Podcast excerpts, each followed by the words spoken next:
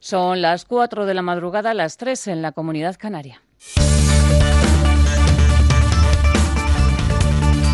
Noticias en Onda Cero. Buenas noches. El presidente de Estados Unidos, Donald Trump, considera que el ataque a Siria ha sido perfectamente ejecutado gracias a Francia y al Reino Unido. El Pentágono ha confirmado que ha golpeado el corazón del programa de producción y almacenamiento de armas químicas del régimen sirio. De momento, no hay nuevos ataques previstos, pero desde Lima, el vicepresidente Mike Pence ha dicho que Estados Unidos está preparado para volver a atacar si es necesario. La OTAN y su secretario general también apoyan este ataque. Todos los aliados de la OTAN han expresado su total apoyo a las acciones de anoche, que tenían la intención de degradar la capacidad de armas químicas del régimen sirio y desalentar más ataques de armas químicas contra el pueblo de Siria. El Consejo de Seguridad de Naciones Unidas ha rechazado la resolución presentada por Rusia para condenar el ataque contra Siria, resolución en la que se acusaba a Estados Unidos de violar el derecho internacional. El ministro de Exteriores ruso sigue manteniendo que el ataque es absolutamente ilegal e inaceptable. Ah, Los aliados occidentales, a ver cómo justifican ahora sus acciones absolutamente ilegales e inaceptables. Uno de los pocos países que ha salido en defensa del régimen sirio y que ha condenado el ataque de Estados Unidos ha sido Venezuela y su presidente Nicolás Maduro. Violando todo el derecho internacional, procedieron a lanzar misiles para crear pánico y terrorismo al pueblo de Siria, para destruir centros científicos, para decirle al mundo, aquí está el imperialismo.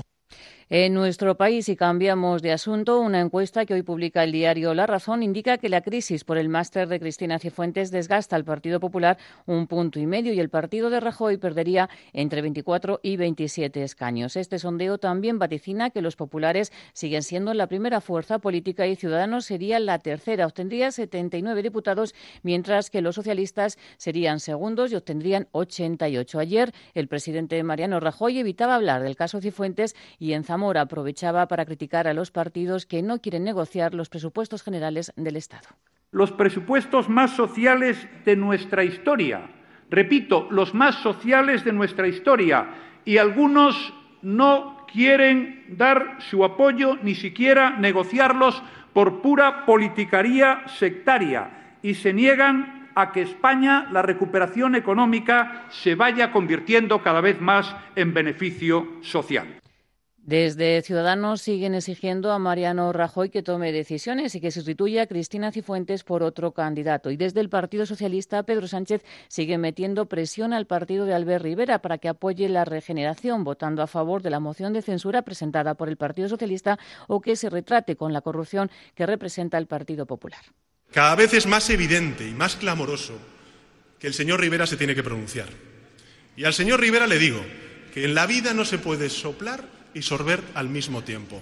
O se está con la regeneración democrática o se apoya la corrupción del Partido Popular en Madrid.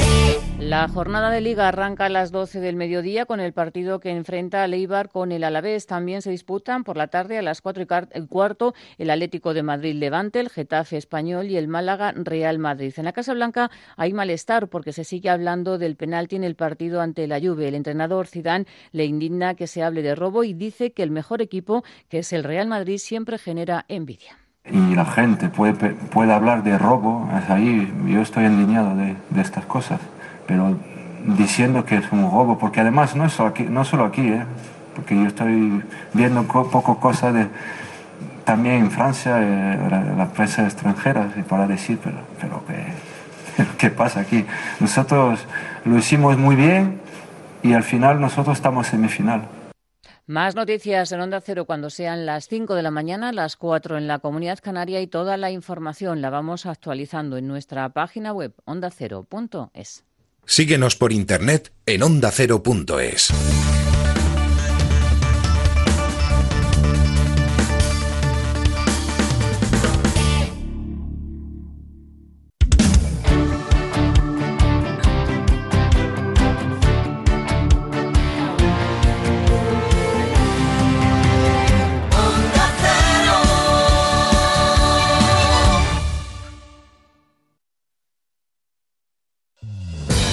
Noticias Domingo Noche. Iniciamos aquí el repaso en media hora de la información del día, resumen de actualidad y avance de lo que empezará a serlo a partir de mañana. Laura Gil. Rusia ha sido escenario de un ataque violento contra civiles, informa el corresponsal en Rusia, Xavier Colás. Cinco víctimas. Seguimos con la agenda económica en la que destaca un nombre propio, el del ministro de Economía Luis de Guindos, Ignacio Rodríguez de Burgos. El interés de la información económica de la semana. Un comentario para este Noticias Domingo Noche de David El Cura. Quizá ha llegado el momento de dejar que quienes han hecho de la indigencia intelectual. Noticias Domingo Noche, a las 11 con Laura Gil. Te mereces esta radio. Onda Cero, tu radio.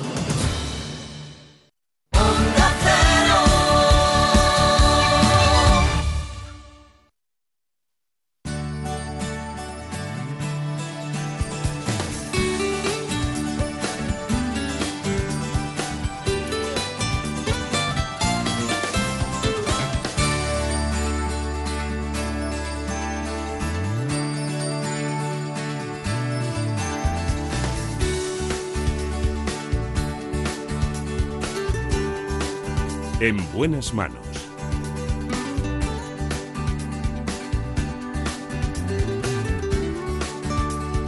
El programa de salud de Onda Cero. Dirige y presenta el doctor Bartolomé Beltrán.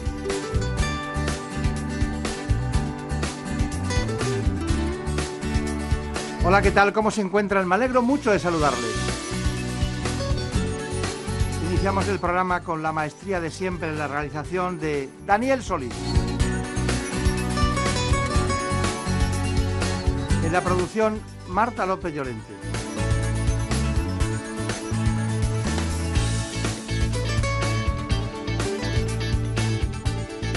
En el área de contenidos contamos con el equipo de ¿Qué me pasa, doctor? Ya saben, ese programa que se emite en la sexta a las 9 de la mañana todos los domingos. O sea, dentro de un rato. Vamos a hablar en primer lugar de psiquiatría. Lo hacemos con el doctor Juan Rojo. En buenas manos. El programa de salud de Onda Cero. Dirige y presenta el doctor Bartolomé Beltrán. Quiero no hacer caso a la cabeza me quedo con esos que ni se lo piensan. Prefiero. Nosotros haremos caso hoy a lo que nos diga el psiquiatra doctor Juan Rojo para hablar con él de psicosis. Acaba de publicar un libro, es autor del libro Psicosis, Delirios, Alucinaciones, Paranoia, Secta y Estigma. Es profesor de psiquiatría de la Universidad de Valencia. Prefiero de nada.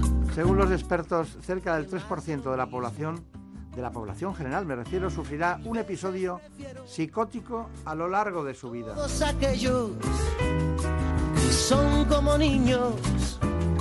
Mil veces prefiero que pierdan los buenos, que ganen los indios. Mil veces prefiero a todos. De la mano de Zenet, en este caso, en la música magistral, siempre que nos acompaña, nos introducimos en este asunto, la psicosis, y vamos con ello, con estas coordenadas básicas de divulgación. El informe. La psicosis es una enfermedad mental que se caracteriza por una pérdida de contacto con la realidad. Esta sensación de irrealidad genera angustia y nerviosismo a los pacientes y en algunos casos les lleva al aislamiento emocional y social. El trastorno psicótico engloba a una serie de enfermedades muy diferentes entre sí, con causas, duraciones y evoluciones diferentes, y para las que es imprescindible un buen diagnóstico y un tratamiento adecuado. Según los expertos, alrededor del 3% de la población general sufrirá un episodio psicótico a lo largo de su vida. El primero de ellos suele ocurrir entre los 15 y los 30 años, aunque en los varones puede aparecer antes, lo que se asocia con una mayor carga genética aunque también favorecen el desarrollo de psicosis, algunos factores ambientales como el estrés prenatal, padres de edad avanzada, malnutrición, infecciones durante el embarazo, acontecimientos traumáticos, pobreza y el consumo de alcohol y drogas. Bueno, pues aquí está con nosotros el profesor Rojo, Juan Rojo, es eh, psiquiatra, trabaja en Valencia, en la Comunidad Valenciana, en el Servicio de Salud Pública en salud mental precisamente. Y ya saben, además de ser psiquiatra y premio extraordinario de medicina, es un hombre que ha venido trabajando en el ámbito de los trastornos psiquiátricos y también es director de la, revista de drogodependencia. Bueno, tengo un libro que llegó, esa fue la consecuencia a mis manos, Psicosis, Delirios, Alucinaciones, Paranoias, Sectas y Estigma. Es este libro. Bueno, en este libro nosotros hemos podido comprobar algunas cuestiones que deben ser debatidas. Gracias por venir, me gustaría saber por qué todavía se habla de locos. Sí, por desgracia se habla de locos y demasiado. Eh, realmente no existen locos, ni existe la locura. Era un término muy, muy, muy antiguo. Antiguamente eh, los pacientes, de los cuales los síntomas que tenían no se, no se podían comprender porque decían cosas muy raras, pues entonces incluso daban miedo, se entendían que eran unos locos. Hoy en día eh, esos son pacientes psíquicos, no son locos.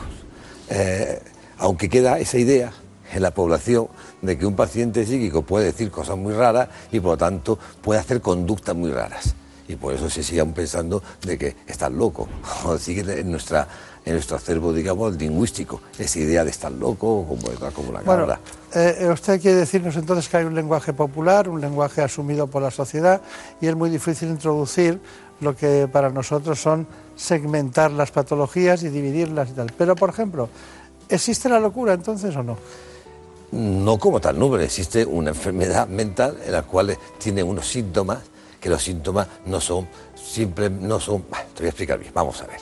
Tenemos, por ejemplo, la tristeza. La tristeza es un síntoma que no tiene nada que ver con esto, pero cualquier persona sana puede decir, yo también he estado triste alguna vez. Hay otro síntoma, por ejemplo, la pérdida de disfrute, de, ilusión por las cosas, que la anedonia, que la tienen los depresivos. Y también puede decir una persona sana, yo también he tenido eso alguna vez. En cambio, los síntomas que hay aquí en la psicosis, en los delirios, en los cuales una persona puede decir pues, que han cambiado a sus padres o que siente que oye voces, ninguna persona sana debe de decir yo noto que han cambiado mis padres o que oigo voces. Por lo tanto, como son síntomas que los sanos, nadie tiene un poquito de ellos, entonces extraña, entonces decimos, esos son cuadros psicóticos. Usted habla en el libro, en el, en el titular de los delirios. ¿Cuáles son los delirios más frecuentes? El delirio más frecuente es nuevamente el de autorreferencia, que es el, la sensación que te miran, te observan, se ríen de ti.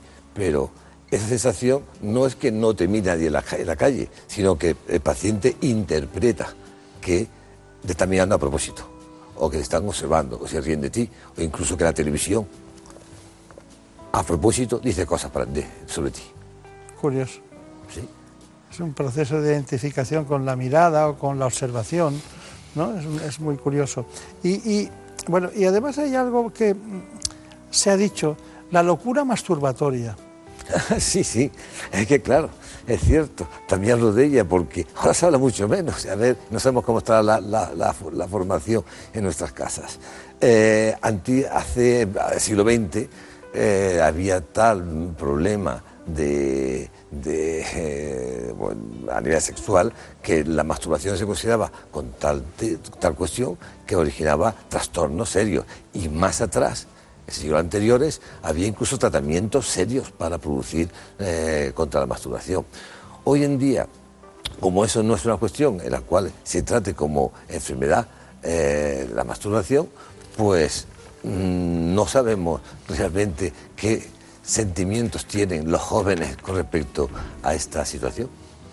Eh, eh, también se habla en el libro, ¿es posible hacernos un lavado de cerebro?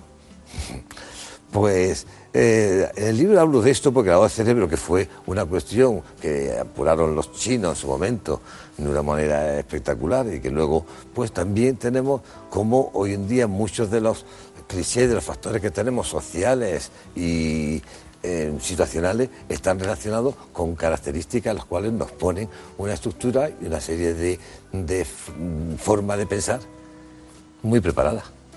Claro. Eh, me falta una, una cuestión y es todo ese conjunto de personas que pertenecen a determinadas sectas, eh, ¿qué tienen que ver con las sectas con la psicosis?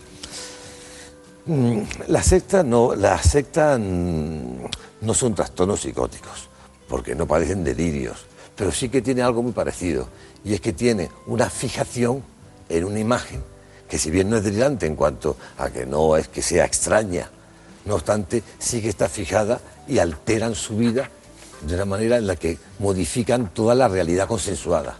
Es decir, el, paciente psicótico vive de una manera su realidad que no coincide con los demás y consideran que esa realidad es cierta. Y los que viven en una secta, lo que tienen más semejante es que viven una realidad que no coincide con los demás, la consideran que es la cierta.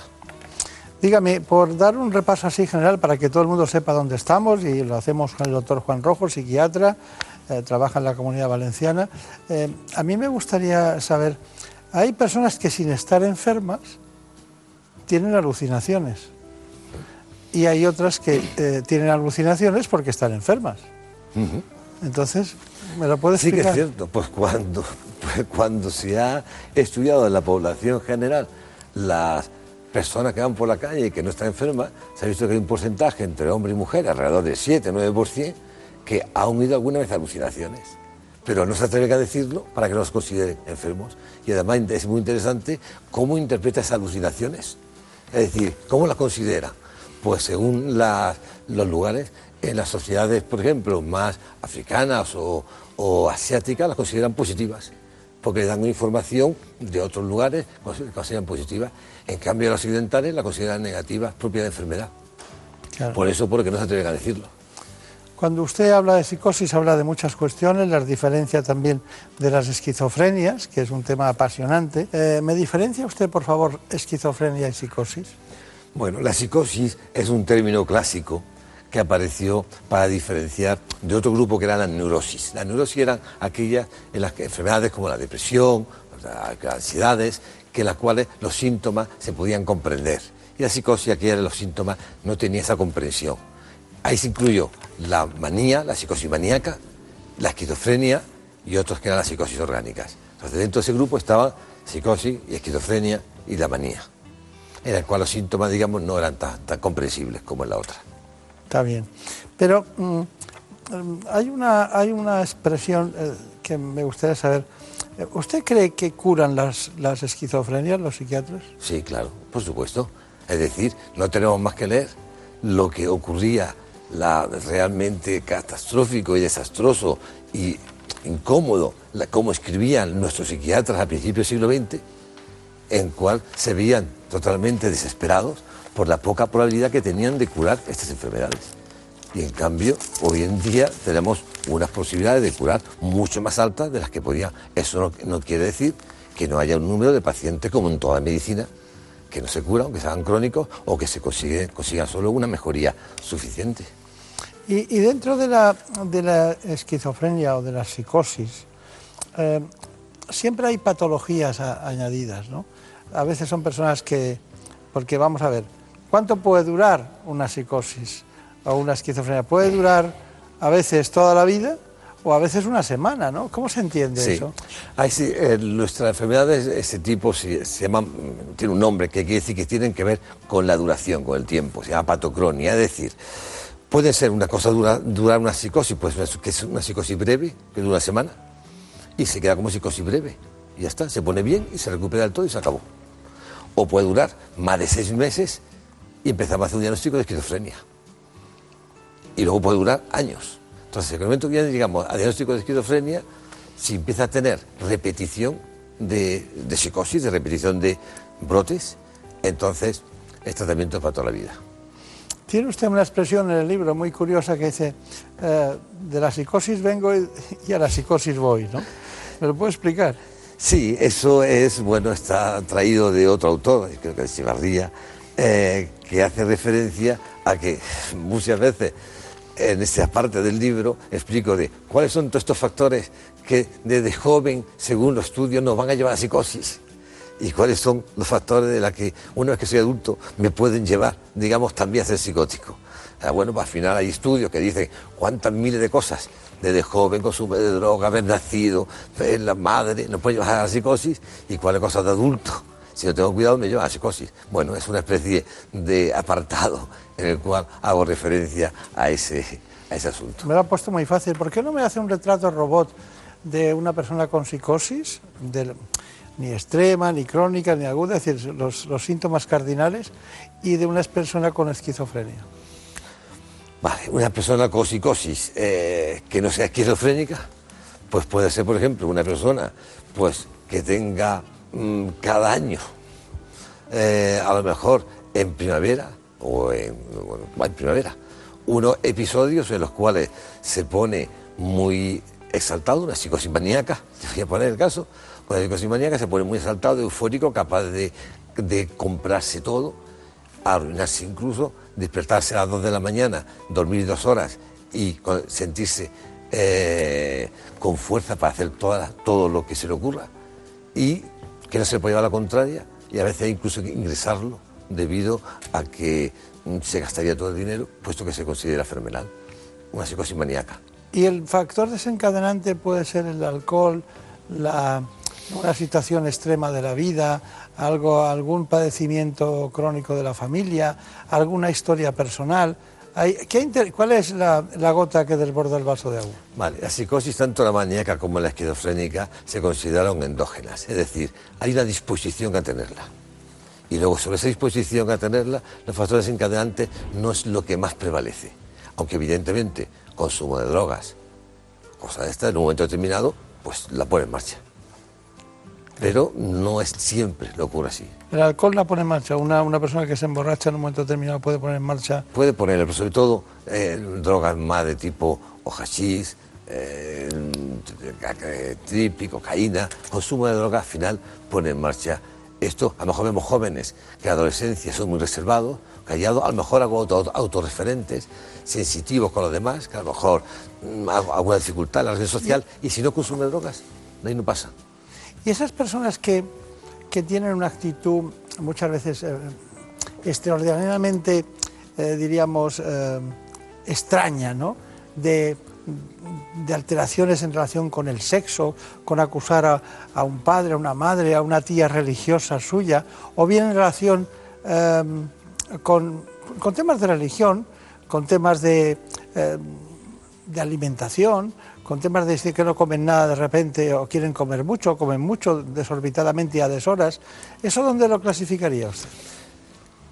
Mm, eh, hay, un, hay un momento en el que nosotros encontramos que si se produce en algunos jóvenes, en la más o menos en la adolescencia, una ruptura del stand, que es una ruptura de su forma de vida normal, en algunos de ellos esa ruptura es uno de los síntomas iniciales de los cuadros psicóticos.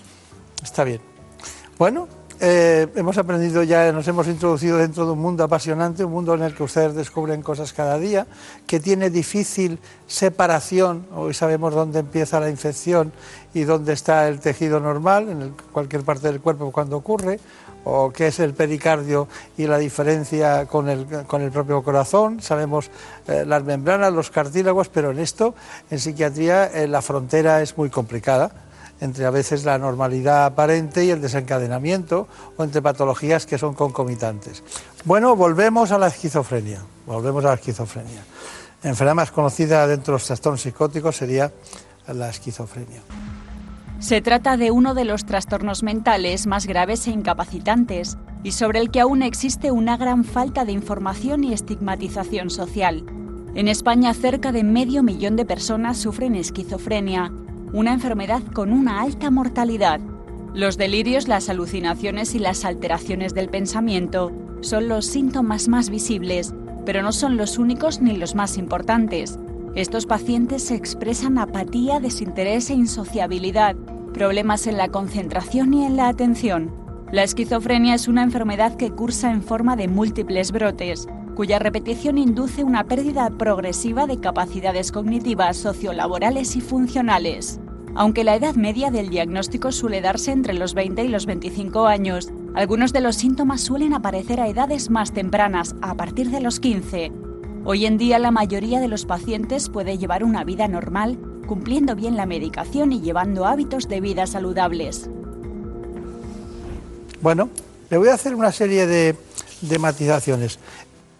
¿Es posible que la causa de una esquizofrenia pudiera ser un virus en, periodo intranatal? Eh, esa, teoría también ha estado. Es decir, la, hoy día se entiende como... Basta que me diga sí o no. Puede ser. Puede ser. Vale. Eh, ¿Hay alteraciones en sustancias que pueden... O sea, pues ¿se puede tener una esquizofrenia como consecuencia de sustancias que afecten al cerebro? Sí, hay sustancias, evidentemente. Pero usted es escéptico respecto a eso. No, que va, absoluto. No, no, bueno. Que va, no soy escéptico. No, porque ha puesto una expresión de... No, no, lo que pasa es que hay sustancias. Lo que no sabemos es dónde están todas las sustancias. Bueno, pero que, O sea, hay que pueden afectar a los neurotransmisores. Seguro, seguro, consecuencia- seguro. Bien. ¿Hay predisposición genética? Eh, Sí, pero no se sabe exactamente dónde está. Bien. ¿Hay alteraciones de- precoces del desarrollo del cerebro? Sí. Eh, la, la teoría del neurodesarrollo es la que está más en boga. La- Ahora. O sea, la, teoría- embriológica. la teoría, del- sí. De que, algo, de que algo ocurrió aproximadamente en el segundo trimestre de embarazo. Voy a tomar nota porque me interesa. Segundo trimestre de embarazo. O Esa sea, que que- pasan cosas, ¿eh? Sí. Lo que no sabemos el qué, pero pasa. Sí, pasan, pasan. pasan. Y eso originaría una vulnerabilidad. Digamos, como decía López Ibor, padre, un gen es una probabilidad, no es una acusación. Algo así, una no es un hecho concreto. Exactamente, un gen te da una probabilidad. Sí, sí, sí. Sí, las puertas se pueden abrir. Sí, exactamente. Pues pueden estar cerradas. Sí. Claro, ¿no? Sí, puede. Bueno, eh, los síntomas más característicos de esta enfermedad, podemos decir que son los delirios, unos Delirios, alucinaciones y acaba de decir algo muy interesante. La, la, la, esto que hemos hablado. Hay unos síntomas que se llaman negativos, que son síntomas de abulia, dejadez, sin ganas de hacer nada. Eso es muy importante, porque son lo que hace más crónicos a los pacientes. y hay pacientes que se aíslan. Totalmente. Total, se aíslan. El aislamiento. Y en la parte de los crónicos tiene tendencia a aislamiento y a no, a no reaccionarse, a tener mala comunicación. ¿Y tienen deterioro de las emociones? Sí. Sí. Tanto así de que todos esos síntomas que se llaman síntomas negativos, esos síntomas, hay que mm, separarlos de que no tienen depresiones. Ahora les vamos a presentar una asociación que está en Madrid, AMAFE, eh, concretamente su presidenta es Amalia Catalá. En un primer momento es el miedo, ¿no? Eh, aparece un diagnóstico, es- eh, no sabían muy bien qué es lo que estaba ocurriendo y eso se concreta ¿no? en un diagnóstico y aparece el trastorno mental.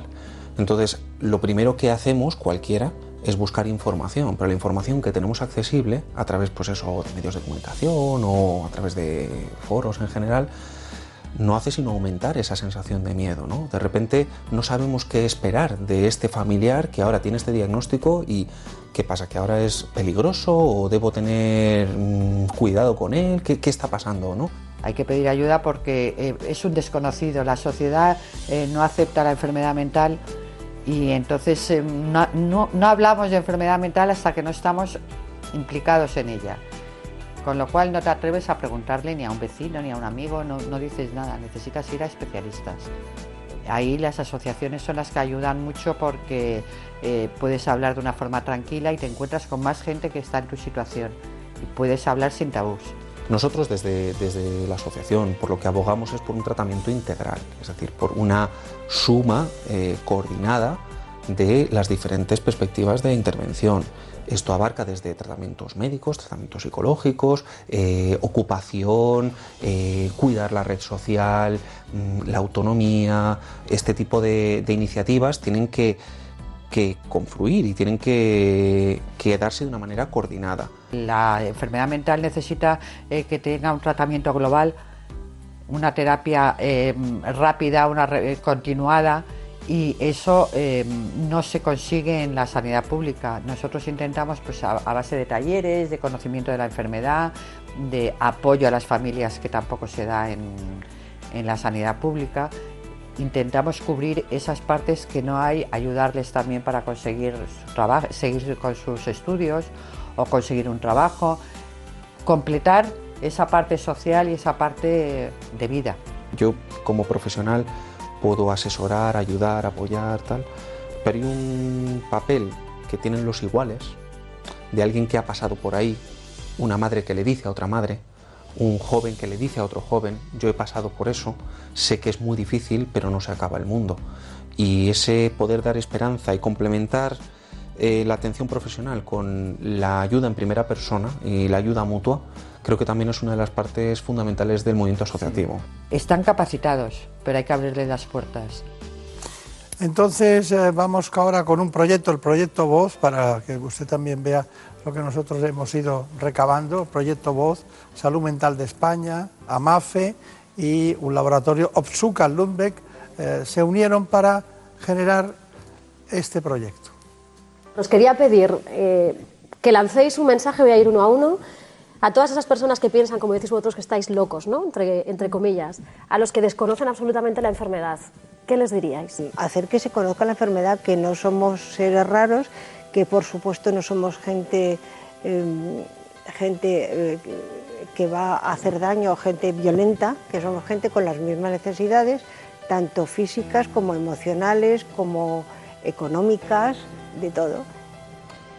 Yo les pediría formación, formación a todos los niveles, desde el colegio, de que los, maestros, los psicólogos de los colegios, cuando detectan que un niño es un poco raro, no se quede ahí la cosa, sino que vayan un poco más allá, averigüen por qué es un poco raro. Porque, insistimos todos, es que el diagnóstico a tiempo, el diagnóstico precoz es fundamental para que las personas puedan desarrollarse normalmente y, porque, y, para que haya una recuperación total. El Estado se iba a ver beneficiado porque iba, iba a resultar menos caro, la gente no pondría no tendría pensiones, eh, no tendríamos eh, pensiones por discapacidad, sino que podríamos seguir llevando a cabo nuestro trabajo, nuestra vida, seguirla llevando con total normalidad. Necesitamos una, un tratamiento integral, no solo un tratamiento psiquiátrico, sino también psicológico. Eso todavía las instituciones no lo dan, lo dan con cuentagotas y malamente. Que no nos tengan miedo y que nos conozcan porque somos como uno más.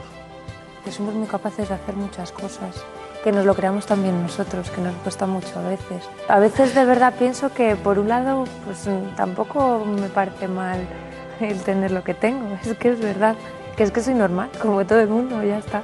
Así que encantada de estarlo.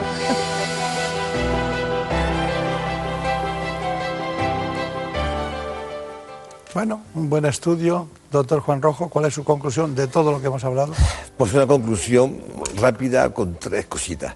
Una, el diagnóstico es fundamental. Sí que tenemos manera de diagnosticar, ya sé que no tenemos la radiografía, no tenemos la X, la resonancia magnética, pero hoy en día, con nuestras formas de, diagnosticar, con nuestra eh, eh, técnicas de diagnóstico y dedicando tiempo al paciente, creo que la dedicación del tiempo al paciente es un método fundamental para poder hacer un buen diagnóstico, diagnosticamos claramente y separamos esto de las cosas normales. Una cosa es el tratamiento integral, creo que estoy de acuerdo. El diagnóstico precoz ahorrará muchísimas enfermedades y el tiempo que se dedica al paciente para diagnosticarlo precozmente va a ahorrar muchísimo la cuestión económica. Y luego, por último, soy normal, que acaba de decir ahí en la voz, perfectamente. Un sujeto tratado es normal. Yo no estoy de acuerdo cuando se hace en las manifestaciones televisivas, en las que muchas veces cuando hay un accidente raro por hecho por una persona anómala corriendo, se dice que es un enfermo mental. Las personas enfermos mentales tratados son sujetos normales. Pues muchas gracias. Yo voy a acabar, doctor Rojo, con una frase de Anais Nin en su libro, una de las escritoras, la famosa escritora que murió en el año 77, que dice, no vemos las cosas tal como ellas son. Las vemos tal y como somos nosotros. Muchas gracias y hasta pronto. En buenas manos. El programa de salud de Onda Cero. Dirige y presenta el doctor Bartolomé Beltrán. Tengo tantas ganas de mirarte que no sé ni dónde empiezan, menos dónde se terminan. Tengo un corazón que me reclama qué diablos te dejé que te escaparas Acudimos ahora al Hospital Ruber Internacional de Madrid, al Servicio de Urología, para hablar con el doctor Antonio Ayona. Esperando que regreses. Cada año se detectan en España unos 5.000 nuevos casos de cáncer de riñón. De perderte para siempre. Quiero que vuelvas, no hacen falta. Así que vamos con un informe que nos introduzca en este espacio. Vamos a hablar con el doctor Antonio Ayona, por cierto también de un robot, de un robot que en el campo de la urología está haciendo muchos beneficios a los pacientes. El robot Da Vinci. El cáncer de riñón se encuentra entre los 10 con mayor incidencia y prevalencia en nuestro país. Cada año se detectan unos 5.000 nuevos casos. Suele aparecer a partir de los 50 años y es el doble de frecuente en hombres que en mujeres. Aunque en muchos casos la enfermedad no presenta síntomas y se diagnostica por casualidad, el dolor lumbar, palpar una masa abdominal o presentar sangre en la orina pueden ser algunos signos de alarma. Existen diferentes tipos de tumores, pero el más frecuente es el carcinoma de células renales. Los expertos señalan ciertos factores de riesgo como el tabaco, la obesidad, la exposición a ciertos productos químicos, la enfermedad quística renal adquirida y el abuso de analgésicos.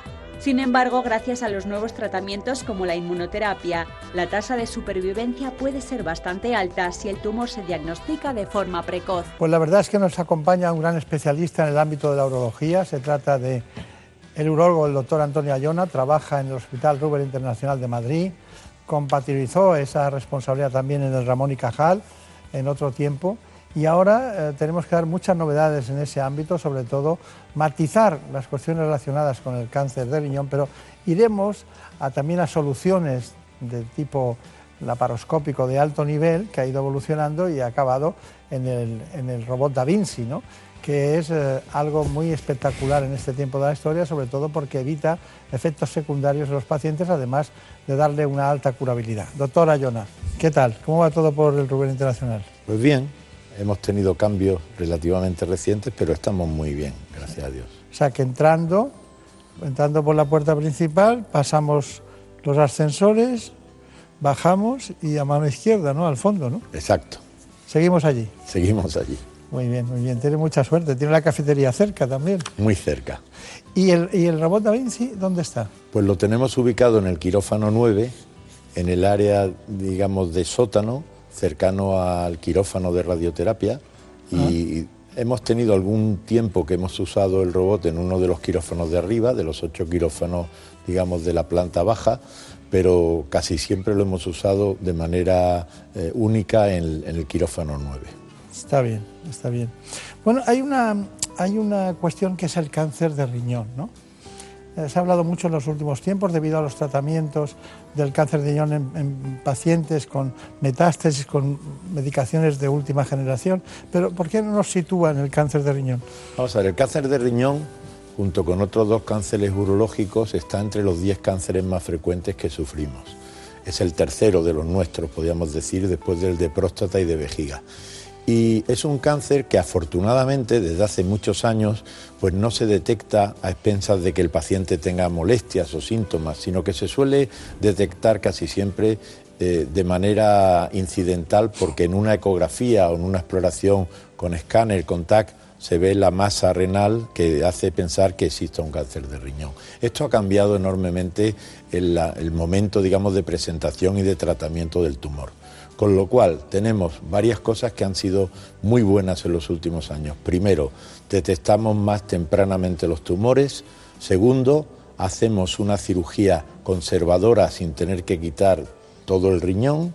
Y tercero, tenemos la suerte de que hemos avanzado en el conocimiento de algunos tumores que son benignos y no tenemos que hacer nada con ellos, y también en el tratamiento de los tumores diseminados con metástasis, que antes había poco que hacer y ahora tenemos fármacos que consiguen estabilizar la enfermedad años y años.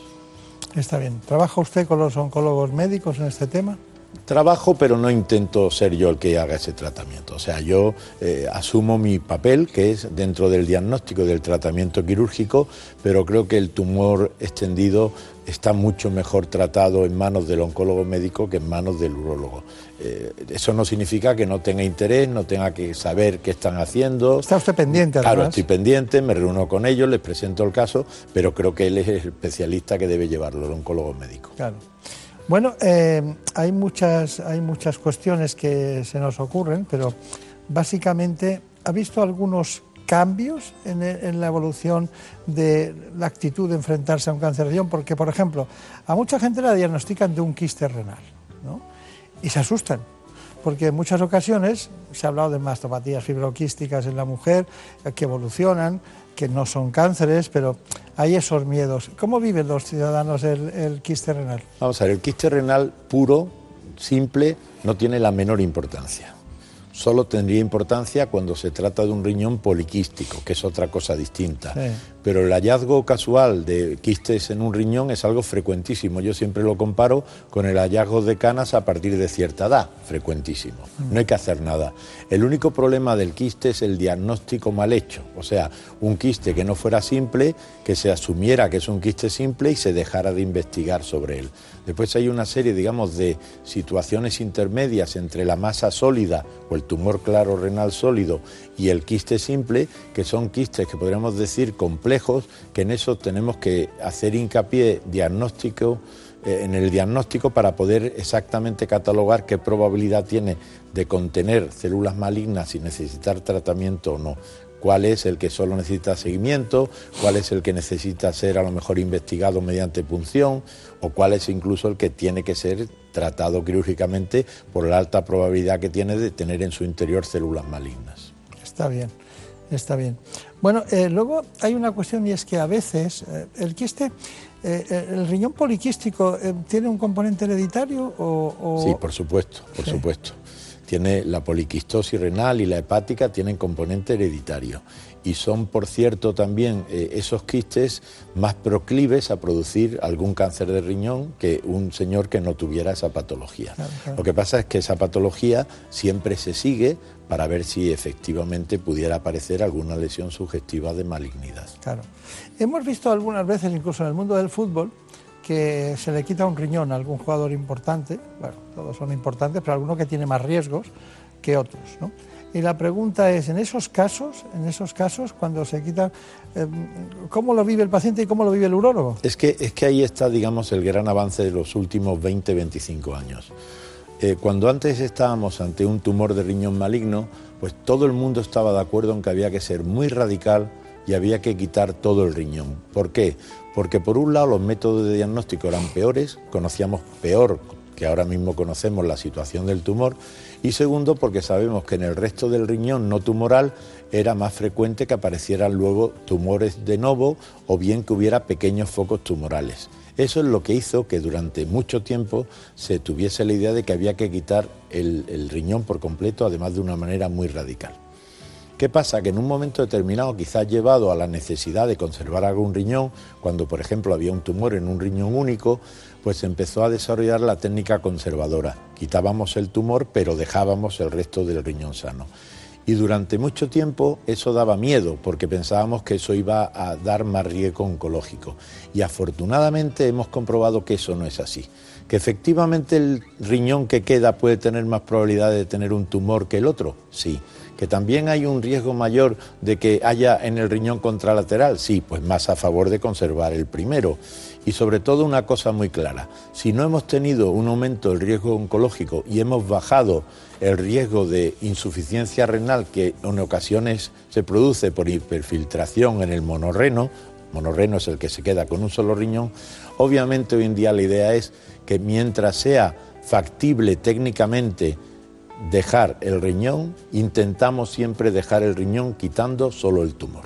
Eso es, digamos, lo principal. Segunda cosa que ha pasado que ha cambiado el manejo del tumor de riñón. Eh, hoy en día tenemos una altísima probabilidad de hacer una cirugía muy correcta con la paroscopia, cosa que hace que disminuyan los síntomas que el paciente tenía luego por las molestias de la herida, porque hacíamos una, una incisión amplia en el lomo y esa lumbotomía después producía muchas molestias. Y hemos evitado que ese señor tenga molestias y que se recupere antes con la laparoscopia. Y después, últimamente, hemos vivido los últimos 10, 12 años el uso de la robótica, que no significa que sea una técnica distinta a la laparoscopia convencional, sino que usamos el robot que nos ayuda a hacer una cirugía más precisa, mejor y, por tanto, potencia el poder hacer cirugía parcial laparoscópica en casos difíciles. Bueno, ha dicho usted en algún momento, estamos hablando del cáncer de riñón con el doctor Antonio Ayona, trabaja en el Hospital Rubén Internacional de Madrid, pero para recordar quienes se puedan estar incorporando, eh, la forma de encontrar ese tumor eh, podía ser, de hecho, usted incidental, ¿no? que muchas veces no hay ningún síntoma aparte Sí. de, de- Durante mucho tiempo se hablaba de tres síntomas, la triada sintomática, que era tocar el tumor, o sea, había un bultoma, se notaba el paciente ahí que tenía algo dentro, normalmente en la zona lumbar, pero por delante, o sea, debajo de las costillas, del lado que correspondiese al riñón que estuviera enfermo, y después hacer la orina con sangre, la hematuria o el dolor. Claro, esto en general se corresponde con una situación de avance ya del tumor, no de un tumor inicial. Afortunadamente, más del 90-95% de los tumores hoy en día, yo me atrevería a decir que incluso casi el 100% se diagnostican de manera puramente incidental, o sea, entre comillas, de casualidad, durante la realización de una ecografía o de un escáner por otra causa o por una exploración de chequeo normal. Vamos a ir a su quirófano. Ahí usted nos explica, porque el otro día estuvimos, y nos explica las cuestiones eh, básicas de este asunto.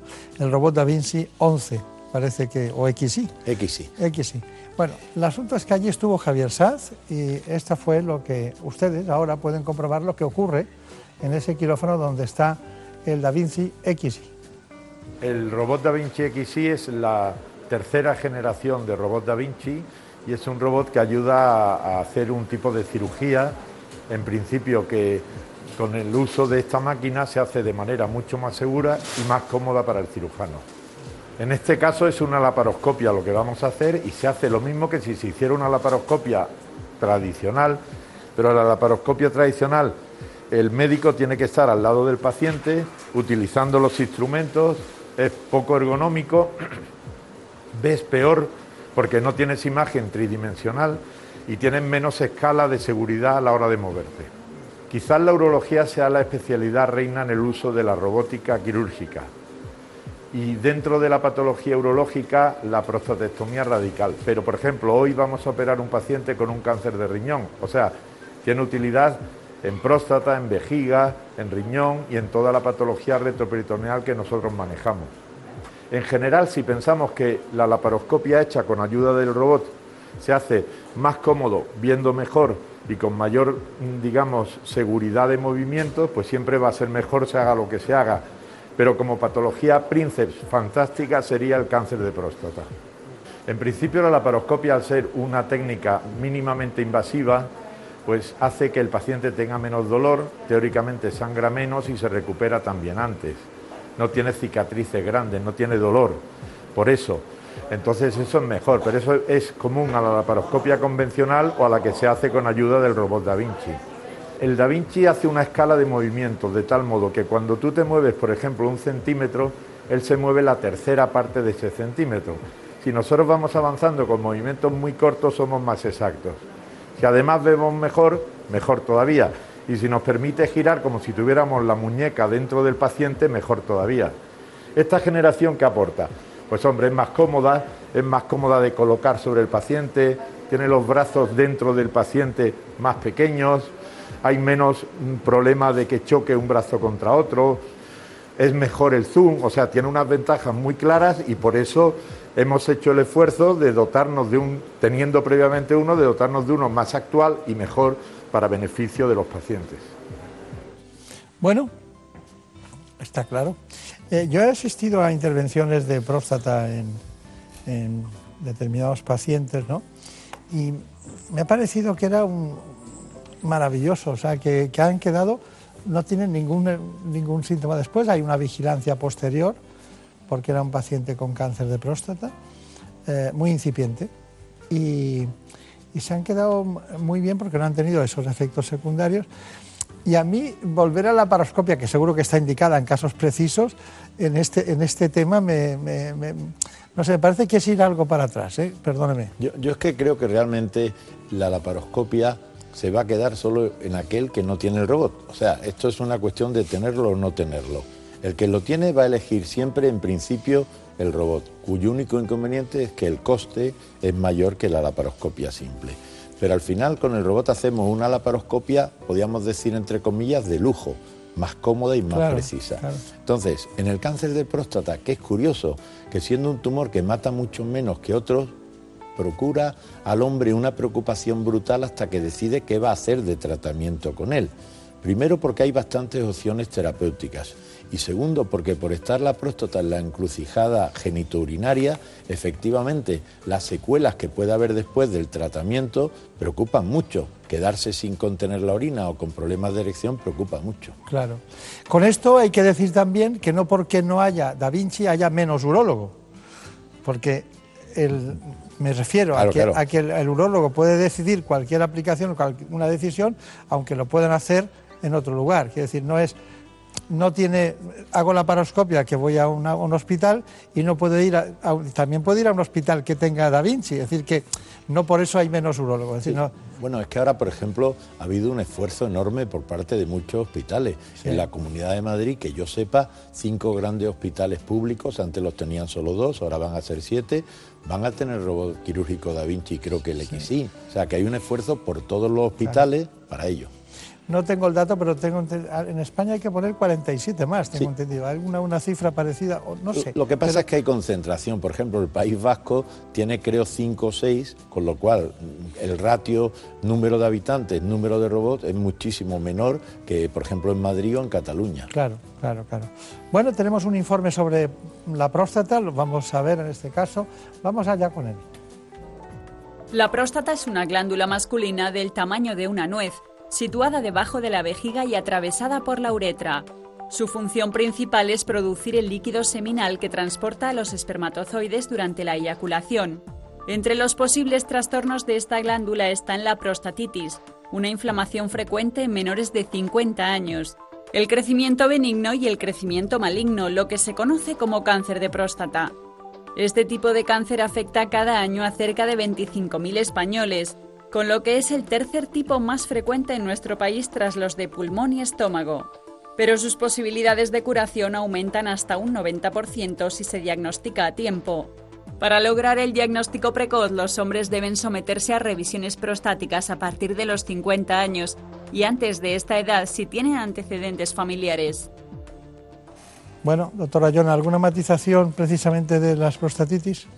Bueno, que es una enfermedad que puede afectar a gente joven, que no tiene nada que ver ni con la hipertrofia o tumor benigno, ni con el cáncer de próstata, por tanto no ha de agobiar en ese aspecto, pero sí produce alguna sintomatología incómoda y hay que saberlas catalogar y tratar para evitar el sufrimiento que conlleva a veces una enfermedad poco grave pero latosa. Y los miedos que tienen también los hombres que ven que pueden tener alguna supuración o un dolor de fondo, ¿no? Sí, lo que pasa es que la supuración no es muy frecuente, afortunadamente, pero ese dolor de fondo, eso me noto algo ahí, eh, estoy incómodo, es un poco algo que persigue a muchos pacientes con prostatitis crónica y hay que intentar mejorarlo. Claro, da mucha inestabilidad psicológica, ¿no? Sí, Es- sí. Bueno, eh, tenemos un informe de algo que yo quería matizar con la doctora Yona para dar cobertura al grueso de su especialidad, aunque quedan muchas cosas. No hemos hablado de tiarse renal, pero es un factor común que ustedes conocen perfectamente, la influencia de la dieta, los tratamientos, la mejora, la litotricia. ¿Se acuerdan cuando hablamos de la litotricia como la gran novedad? Es el equivalente ahora, usted lo ha vivido todo, ¿no? Sí, sí. Porque han pasado del biscúter al avión de reacción en esto. Totalmente, Sí, sí. totalmente. Bueno, vamos a ir con la incontinencia urinaria. Definida como una pérdida involuntaria de orina, la incontinencia afecta tanto a hombres como a mujeres, jóvenes y menos jóvenes, aunque existe una clara prevalencia en ellas a partir de la menopausia. En nuestro país unos 6 millones de personas la sufren en algún grado. La Organización Mundial de la Salud advierte que la incontinencia es un problema de salud pública que incapacita a cerca de 200 millones de personas en todo el mundo. Y aunque no se considera un trastorno grave para la salud, según los expertos, la calidad de vida de quienes la sufren es peor que la de los enfermos de diabetes o de artritis reumatoide. Además, la incidencia de la incontinencia urinaria está aumentando en las últimas décadas debido, entre otras razones, al envejecimiento de la población. Esta patología puede llegar a causar ansiedad, depresión y aislamiento social.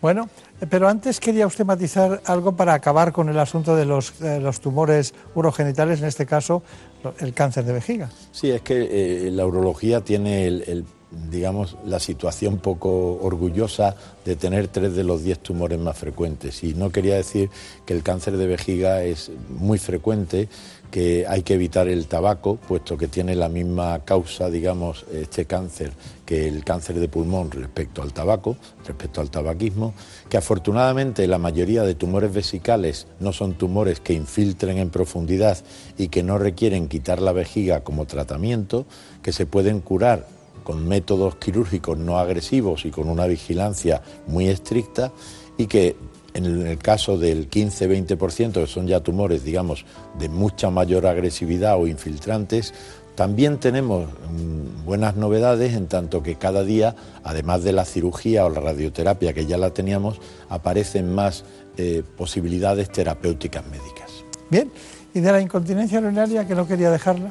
Bueno, la incontinencia en el hombre fundamentalmente es eh, distinta, tiene menos incidencia que en la mujer y tiene mucho que ver la iatrogenia, entre comillas, en que aparezca este tipo de problema en el hombre. En la mujer es distinto. La mujer tiene una altísima incidencia de incontinencia, aunque mucha de ella no es debida a que cierre mal el grifo de la vejiga, sino a que la vejiga se contrae indebidamente. Tenemos cuando vemos una persona que acude a nuestra consulta diciendo que pierde de manera involuntaria orina, tenemos que intentar definir bien si la causa es o porque la vejiga se contrae indebidamente, en cuyo caso lo que haremos es un tratamiento médico, mientras que habrá otro porcentaje algo menor que lo que pierde la orina es porque cierra mal esa vejiga, en cuyo caso se beneficiará de un tratamiento quirúrgico. Está bien. Bueno, hay muchos tratamientos eh, de la, de la incontinencia urinaria desde el punto de vista quirúrgico, según el grado, ustedes se manejan con distintas fórmulas. No se crean ustedes que esto es la misma intervención para todos o todas, pero en este caso hay que matizarlo. Bueno, doctor Ayala, ha sido un placer, hacía tiempo que no le veía. Igualmente, querido Bartolomé. Pues nada, ya nos veremos viendo algún, alguna exposición en Málaga. Encantado. el que no vea un museo en Málaga es que no ha ido a Málaga. Desde luego. Muchas, gracias. En buenas manos. El programa de salud de Onda Cero. Dirige y presenta el doctor Bartolomé Beltrán.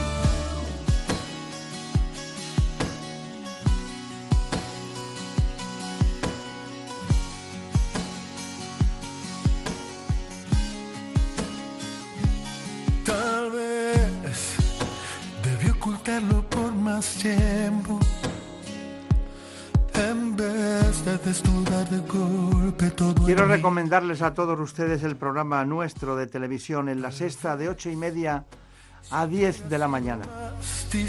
Aproximadamente en ese tiempo ustedes pueden ver qué me pasa, doctor.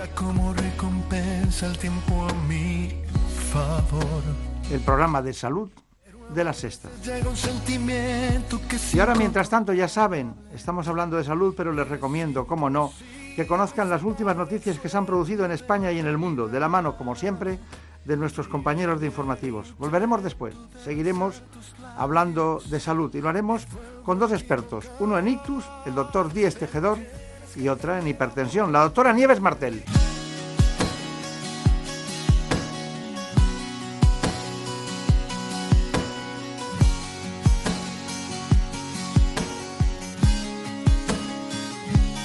Tal vez debí ocultarlo por más tiempo. De desnudar de golpe todo en mi interior.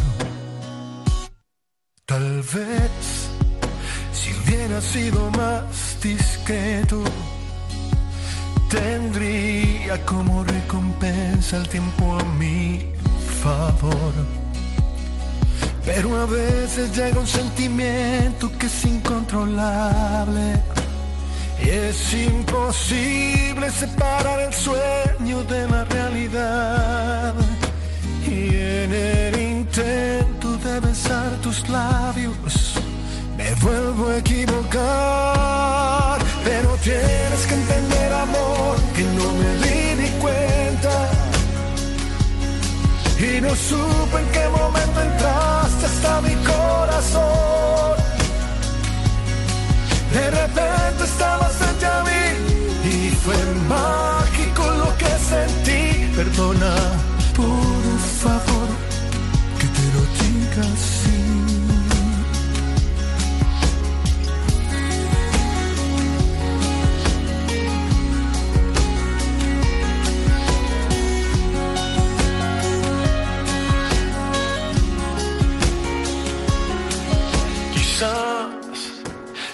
hubiera ido más despacio, si hubiera dado más espacio para tu emoción.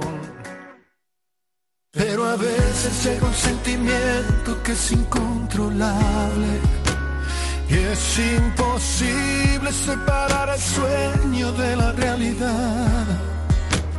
Y en el intento de besar tus labios, me vuelvo a equivocar.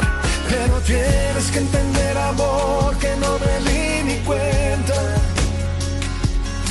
Y no supe en qué momento entraste hasta mi corazón.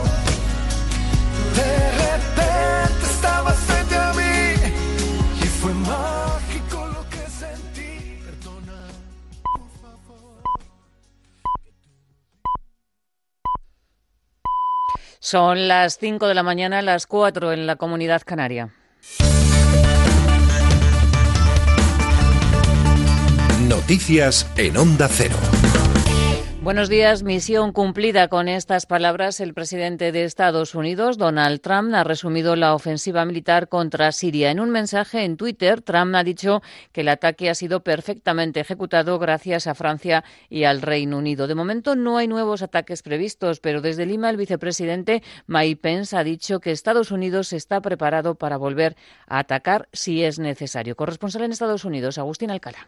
Incapaz de esperar, de estudiar los resultados y de analizar las consecuencias de su orden de atacar Siria, Donald Trump presumió ayer de haber obtenido una gran victoria. Misión cumplida, reclamó el presidente norteamericano. Es verdad que los 105 misiles que lanzaron las fuerzas combinadas estadounidenses, francesas y británicas destruyeron sus tres blancos, el almacén de material tóxico y el búnker de gases venenosos cerca de Holmes y el centro de investigación de armas químicas de los suburbios de Damasco, como reconoció la portavoz del Departamento de Defensa, Dana White. Logramos todos nuestros objetivos y alcanzamos con éxito todos nuestros blancos. Y fue una misión exitosa. Lo que suceda ahora depende de lo que el régimen de Al-Assad haga. En la ONU, el Consejo de Seguridad rechazó el intento de Rusia de condenar el ataque y la embajadora norteamericana Nikki Haley aseguró que a Trump no le temblará la mano si debe emplear de nuevo la fuerza. Rusia sigue manteniendo que el ataque es absolutamente ilegal e inaceptable. Su presidente Vladimir Putin ha denunciado que la agresión a Siria ayudará a los terroristas y advierte de que el ataque con misiles amenaza el sistema de relaciones internacionales. Otro país que ha condenado la ofensiva de Estados Unidos ha sido Venezuela y su presidente Nicolás Maduro. Violando todo el derecho internacional, procedieron a lanzar misiles para crear pánico y terrorismo al pueblo de Siria, para destruir centros científicos, para decirle al mundo, aquí está el imperialismo.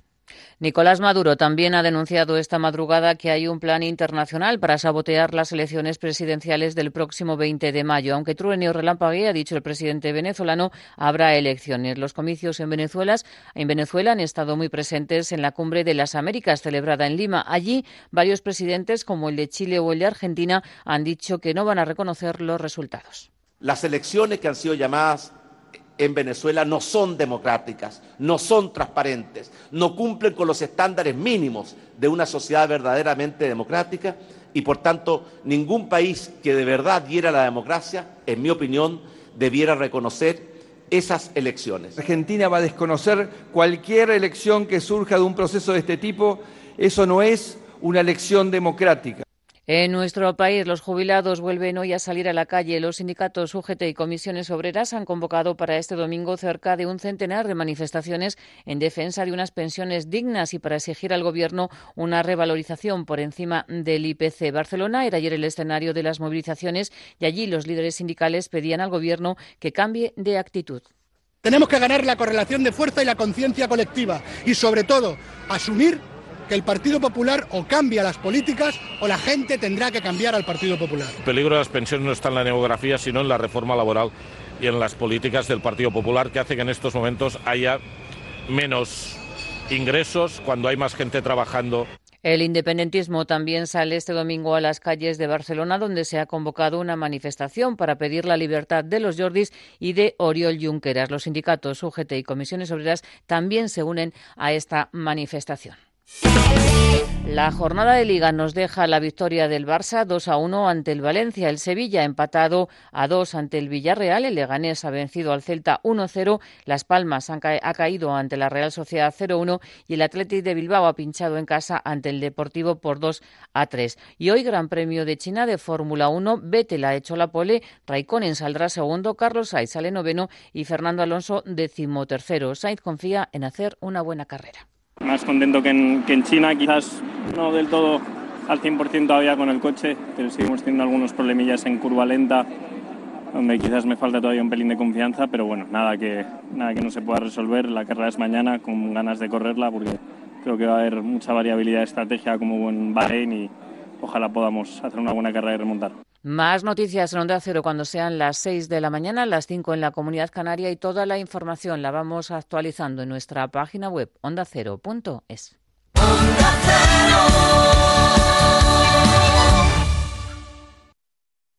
Un programa educativo. O sea, que cuando está en brazos está cómoda, pero cuando la vas a poner en el suelo se cabrea. Exactamente. ¿Puede que la perra tenga vértigos? Eh, yo creo que no, es tema de vértigos. No. Familiar. Rocío. Hola. ¿Qué edad tienes? Nueve años. Dime tres razas de perro que sean o tengan... Solidario. Para la mayor parte de los mascoteros, nuestros peludos son nuestra familia. Entretenido. Aquí estamos en Onda Cero, en Como el Perro y el Gato, dispuestos a pasar un buen rato hablando de esos amigos. Como el Perro y el Gato. Sábados a las 3 de la tarde y domingos a las 2 y media.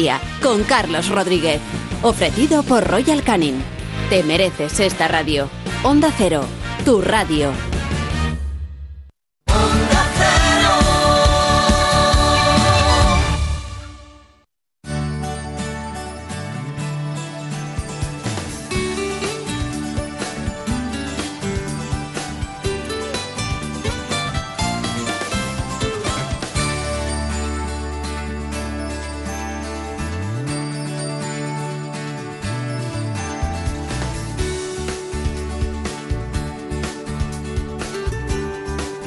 En buenas manos.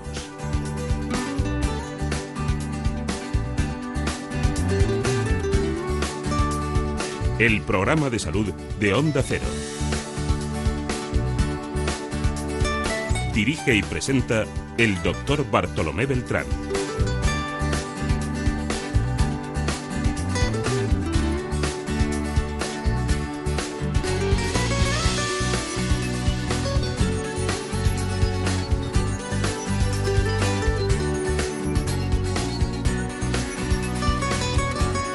Bueno, ha llegado el momento de hablar de hipertensión. Seguimos la segunda parte de este espacio para conocer la opinión de la jefe de unidad de hipertensión del Hospital Clínico San Carlos de Madrid, la doctora Nieves Martel.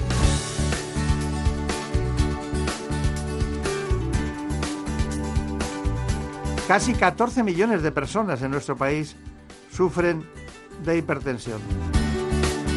No me extraña. Les propongo conocer las coordenadas de la hipertensión de la mano de este informe. Conocida como la enfermedad silenciosa porque no presenta síntomas, la hipertensión arterial constituye un problema de salud pública a escala mundial. Los últimos datos apuntan a que en España casi 14 millones de personas sufren hipertensión y solo el 30% de ellos está controlado y tratado adecuadamente por un especialista.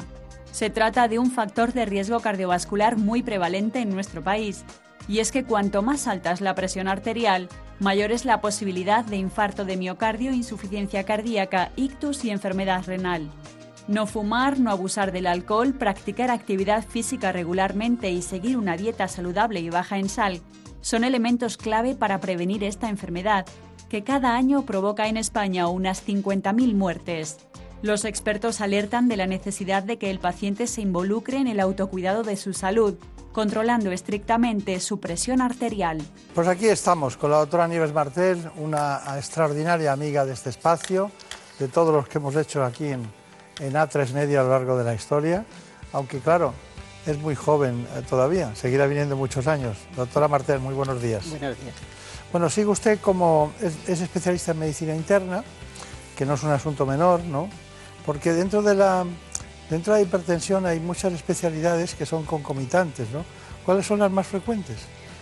Bueno, en general, eh, para, bajo mi punto de vista, el internista sería probablemente eh, la persona más cualificada para, hacer eh, una, para llevar una unidad de hipertensión. Eh, en el sentido en el que nosotros tenemos que barajar y que manejar de una manera bastante importante determinadas partes de, otras especialidades, nefrología, cardiología, neurología, todo el sistema vascular en, lo que, en la vertiente que corresponde evidentemente a la parte de, hipertensión arterial. Entonces, eh, bueno, pues pueden confluir, se puede eh, montar una unidad con internistas o una unidad multidisciplinar con esas tres eh, especialidades fundamentalmente. Está bien. Esto, esto nos, nos lleva también a que especialistas en medicina de familia que se introducen en el ámbito de la, de la hipertensión por su vocación, por su trabajo también hacen cosas muy interesantes en este sentido, ¿no? Sí, el, el, especialista en medicina familiar es fundamental, es una pieza clave en el, en el manejo de la hipertensión arterial. La prevalencia de hipertensión es tan enorme que, y además eh, ocupa un espectro muy amplio. Hay muchos pacientes que son llevados de una forma fantástica por el médico de atención primaria, que es capaz de manejar también todas las eh, repercusiones que tiene, y luego una parte de pacientes más compleja, que esos son ya pacientes de unidades. Grandes nefrólogos españoles han sido presidentes de sociedades de la Sociedad de Hipertensión y también los cardiólogos siempre han tenido un interés prevalente, ¿no? aunque eh, al final da la sensación de que no es una lucha, sino que el propio paciente, por el miedo a los trastornos consecuentes de la hipertensión en cardiología, pues les llevan también a los cardiólogos. Bueno, yo creo que es muy difícil abstraerse del paciente hipertenso. Está en todos los sitios. Hay 14 millones de hipertensos. es imposible que el paciente hipertenso no esté en, consulta de, cualquier especialidad prácticamente. Y yo creo que todo el mundo debería por lo menos hacer el, abordaje del primer paso de la hipertensión, lo tendría que, hacer prácticamente todas las especialidades, incluidos los traumatólogos, por decir alguna especialidad un poco alejada. ¿no? Eh, y luego ya cuando el paciente se complica o cuando el paciente no responde, acudir a gente más especializada. Entonces, eh, hemos dicho todo esto para que se queden tranquilos muchos pacientes que acuden a un cardiólogo, a un nefrólogo, a un, médico de familia, porque están en el, buen camino, aunque usted es jefa de una unidad específica de, hipertensión en el Hospital Universitario Clínico de San Carlos en Madrid. Y bueno, ha pasado por todas las responsabilidades en el ámbito de la hipertensión, por eso la conocemos mucho. Y le quería decir, la hipertensión es un problema es el problema de salud eh, pública, podría decir, más importante en, los españoles a partir de los 65 años? La prevalencia de hipertensión aumenta a medida que lo hace la edad y evidentemente en la, eh, parte, en el tramo etario más joven, la prevalencia de hipertensión está alrededor de un 20% y en los pacientes por encima de los 60 años están alrededor de entre el 60 y el 65% de la... Claro. Es decir, que evidentemente aumenta a medida que lo hace la edad y por eso es una parte, una de las enfermedades más prevalentes en el sujeto anciano. Bueno, nosotros como consecuencia de esta situación, ahora hablaremos de su unidad. Deme los datos más característicos que usted eh, valora y, presenta cada año. ¿no? Eh, bueno, nosotros estamos viendo anualmente alrededor de entre 5 y 6 mil pacientes. Eh, en un equipo de tres, de tres médicos, tres enfermeras y una auxiliar. Eh, además, eh, ponemos alrededor de 2.000 aparatos de, toma de presión de 24 horas y tenemos pues entre 800 y 1.000 exploraciones por año de íntima media, tobillo-brazo, del resto de las, de las exploraciones que se hacen son específicas de una unidad muy especializada como la nuestra. El volumen de pacientes que tenemos es importante, pero los pacientes, nosotros cuando conseguimos controlar al paciente lo devolvemos a su médico de cabecera. Es decir, nosotros no, nos acumulamos, no nos quedamos con los pacientes que nos envían habitualmente, excepto casos muy complicados que entonces los llevamos a medias con el eh, médico de cabecera y eh, anualmente vienen a, que les echemos un vistazo. Pero habitualmente la dinámica es eh, diagnosticarlos, tratarlos, controlarlos y enviarlos con su esquema de tratamiento al médico de cabecera nuevamente. Ustedes hacen la puesta a punto y el, seguimiento posterior lo siguen los, médicos que les mandan los pacientes. Muy bien, está, está muy bien. Y, y, dentro de ese grupo de pacientes, supongo que habrá algunos que por un motivo u otro ustedes no consiguen darle el tratamiento adecuado porque ellos son refractarios, ¿no? Sí, hay un grupo de pacientes que se estima en España que está alrededor del 13% de los pacientes, sí, de los pacientes diagnosticados de hipertensión y mm, que con tres fármacos no se les controla. A veces hay un porcentaje de ellos, más o menos de un 6%, que se necesita el cuarto o el quinto fármaco para controlarse y luego nos queda un pequeño porcentaje que ya necesita otra serie de, eh, una aproximación diferente que no es farmacológica, que es más eh, invasiva. Claro, claro. Bueno, seguimos con la doctora Nieves Martel, que bueno, aquí ha estado interesada en todo lo que se decía, pero hay un hecho incontestable, que es eh, la relación, como hemos visto al principio, la preocupación del Ministerio de Sanidad y Consumo y de la propia ESAN, las empresas, por eh, el consumo del azúcar. ¿Hay alguna relación entre el azúcar y la hipertensión? Bueno, el azúcar está en la base de lo que nosotros llamamos inicialmente las alteraciones de los hidratos de carbono y, y, por supuesto detrás del síndrome metabólico y de la resistencia a la insulina. Y la resistencia a la insulina es uno de los condicionantes también que elevan la presión arterial además de que son mm, eh, eh, es una eh, desencadenante de diabetes mellitus, como es lógico, y la, compañía diabetes hipertensión es, es, mala, es mala, es, una, es un tándem que produce muchas complicaciones y de hecho la primera causa de entrada en diálisis por insuficiencia renal en este país es la tienen los enfermos que tienen hipertensión y diabetes.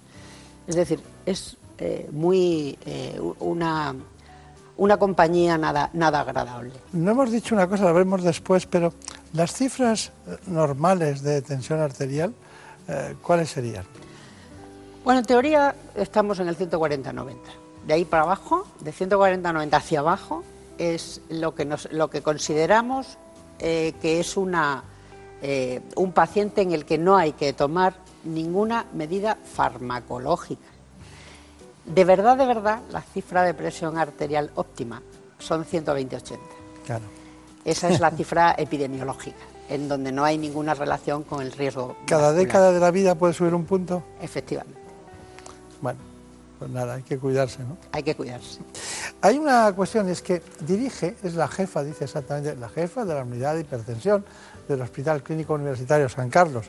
Allí trabajan con ella, ha dicho, tres especialistas, tres enfermeras, ven entre 5.000 y 6.000 pacientes al año, tela lo que trabajan. No sé por qué no la dotan más a su unidad de profesionales. Los recursos humanos son muy escasos en la sanidad, aunque la gente no lo crea. Pero allí está con ella un especialista en nefrología, el doctor José Antonio García Donaire, que en la unidad trabaja de una manera muy específica. Las unidades de hipertensión eh, hospitalarias nos dedicamos a evaluar a los pacientes hipertensos que, por la razón que fuera, eh, se salen de la, de la práctica habitual o de la norma habitual o del diagnóstico habitual ya sea porque son pacientes jóvenes, ya sean porque son pacientes mm, pluripatológicos, eh, porque tienen unos factores de riesgo añadidos a la hipertensión, o bien porque esa hipertensión no se controla con los fármacos habituales y necesitan un estudio específico, un estudio dedicado exclusivamente a saber por qué es hipertenso y por qué no está respondiendo a los tratamientos habituales. Las unidades de hipertensión tienen en su origen un, nacimiento eh, pluridisciplinar, es decir, medicina interna, eh, nefrología, cardiología, medicina de familia, geriatras, endocrinólogos, cirujanos vasculares. Entonces, lo que somos somos coordinadores de todos estos especialistas en aras de conseguir que el paciente, por la razón que fuera, que no se controla en el centro de salud, eh, reciba un estudio y un tratamiento más adecuado para su tipo de hipertensión concreta. Por tanto, los pacientes que nos derivan son, son estos, los pacientes que no responden a los tratamientos habituales o que en su origen, en su génesis de su hipertensión, hay algo que no cuadra con lo que se llama la hipertensión esencial, la hipertensión heredada, porque en tu familia hay varios hipertensos y tú la has desarrollado, pero no cuadra dentro de los parámetros normales. Cuestión muy interesante la que nos contaba el doctor José Antonio García Donaire. Bueno, pero eh, hay una, otro elemento fundamental que es el trabajo de las enfermeras. Eh, ¿Cómo se toma la atención? ¿Cómo se hace? ¿Cómo lo valoran? Este es el, informe que hacemos también en la misma unidad que dirige la doctora Nieves Martel sobre este asunto, la hipertensión y las medidas a tomar. Lo primordial, sobre todo a la hora de hacer esta prueba, es dejarla un poquito en reposo. La tensión hay que estar tranquilo, tomársela tranquilo y que pase un tiempo antes de cualquier actividad, incluso caminar esperar cinco minutitos y tomar la tensión. Y siempre tomarla varias veces. La primera no es la que nos vale. La tensión es una tensión, es muy variable eh, en cualquier momento o estado del día y entonces tiene que estar en unas circunstancias estables para que nos podamos fiar de esa presión. Una única tensión no nos dice nada ni nos informa de nada. Hay que medirle la velocidad de onda de pulso, es decir, la velocidad de la sangre sin más, ¿vale? Para eso le tengo que poner estos electrodos porque lo que vamos a hacer es que los latidos de su corazón junto con el pulso que yo voy a captar se van a sincronizar, ¿vale? Y con eso ya nos va a calcular el aparato la velocidad que lleva la sangre, ¿vale? Al medir la velocidad nos está diciendo cómo son sus arterias de elásticas y capaz de asumir ese volumen que tiene de sangre. Cuanto más elásticas, mejor. Cuanto más rígidas, peor, porque va a ir más rápido y más, va a tener más, la tensión más alta. Todas estas pruebas son para estratificación del riesgo cardiovascular y ver la lesión de órgano diana, por decir la, lesión de algún órgano en concreto por la subida de hipertensión u otros factores de riesgos cardiovasculares. Bueno, lo tiene claro Arancha Barbero, ¿no? Pero estaba haciendo además otras exploraciones. Sí, estaba midiendo la rigidez de las arterias, la velocidad de la onda de pulso, es decir, la velocidad de la sangre, y la presión central que esas son medidas que para nosotros, para confirmar si el paciente tiene una hipertensión y no una pseudohipertensión, muchas veces son muy necesarias, porque la presión periférica eh, no es tan dañina como la presión central, la presión que equivale a la, a intracardíaca. Y esa es la que, la que estamos midiendo, ¿de acuerdo? que en ella hay muchos pacientes en los que con situaciones un poquito de estrés o porque tienen una reacción de bata blanca, eso nos aclara mucho si, su presión central no está eh, elevada, nos aclara bastante el cuadro del paciente. Bueno, eh, después de, de, dar un repaso completo a la hipertensión, nos queda una cuestión que me gustaría decir. ¿Cuáles son los, los tratamientos, diríamos, en general, por, resumir, no las combinaciones que utilizan ustedes, que ya son pacientes, es una medicina más personalizada, sino en general, ¿cuáles serían los grupos medicamentosos? Bueno, pues seguimos con los diuréticos, los calcioantagonistas, los IECA y los ARA2, que son, eh, están ahora mismo metidos en la misma familia, es decir, no, no, se, no se utilizan conjuntamente. ¿Ha dicho primero los diuréticos? Diuréticos, calcio antagonista y ECAS y ALA2. Eh, estos son los, eh, el, trípode fundamental sobre el que se está haciendo el manejo del paciente hipertenso. ¿Decimos algo de cada uno muy, muy sencillo? Sí. El, yo hemos comentado antes con lo de la sal el problema del volumen, etcétera. En el organismo para que se produzca hipertensión hay dos mecanismos. Uno, que se aumente el volumen y otro que se aumenten las resistencias periféricas, la resistencia de las arterias. Entonces, de lo que estamos hablando es un fármaco, los diuréticos, que lo que hacen es disminuir el volumen y otros dos grupos, o tres, que lo que hacen es reducir las resistencias periféricas. Y con eso es con lo que combinamos y tratamos a los pacientes. ¿Por qué? Porque no sabemos de antemano si el paciente tiene más problema de volumen o más problemas de resistencias periféricas. Aparte, aparte creo recordar que la forma de producirse cada una de las cosas es diferente. Efectivamente, cada uno. Claro, entonces eh, cuando se juntan los dos elementos, si no incidimos en el tratamiento sobre los dos factores, no bajaríamos, no bajaríamos la presión arterial. Claro. Ese, ese, es el esquema sobre el que nos movemos. Aparte de esto, hay otra serie de fármacos, beta bloqueantes, alfa beta bloqueantes. Pero si fuera una mujer de 70 años eh, que se le hinchan las piernas, que tiene de vez en cuando alguna crisis hipertensiva, ¿qué, le daría?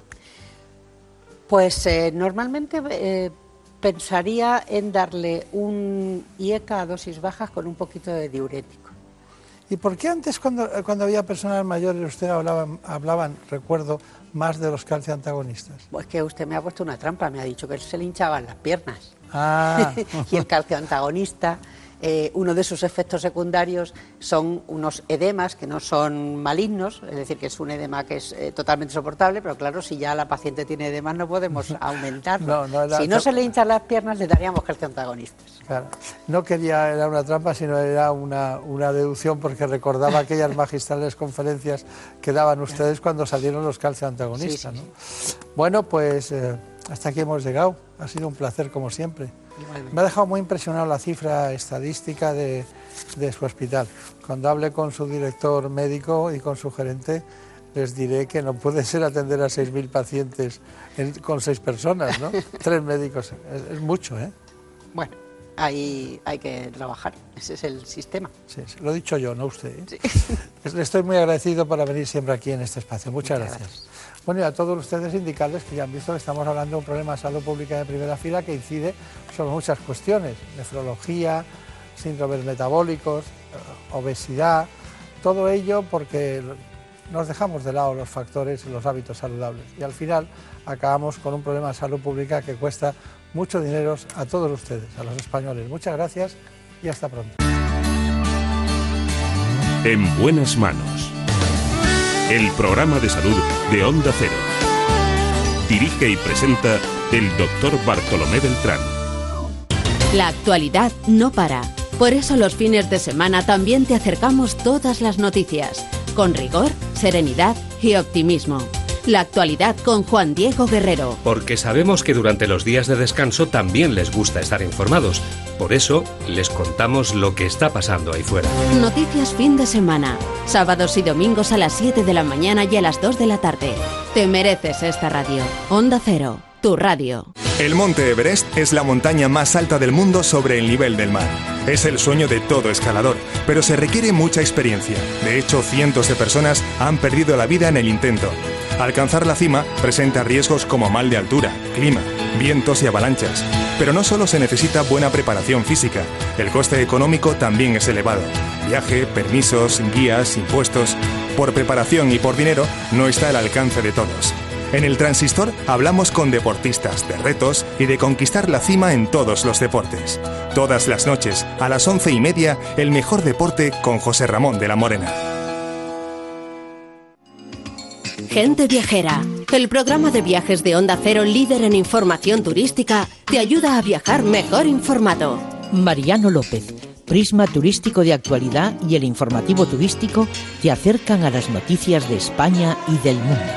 Gente Viajera, sábados y domingos desde las 12 del mediodía, con Esther Eiros. Te mereces esta radio. Onda Cero, tu radio. Gente Viajera.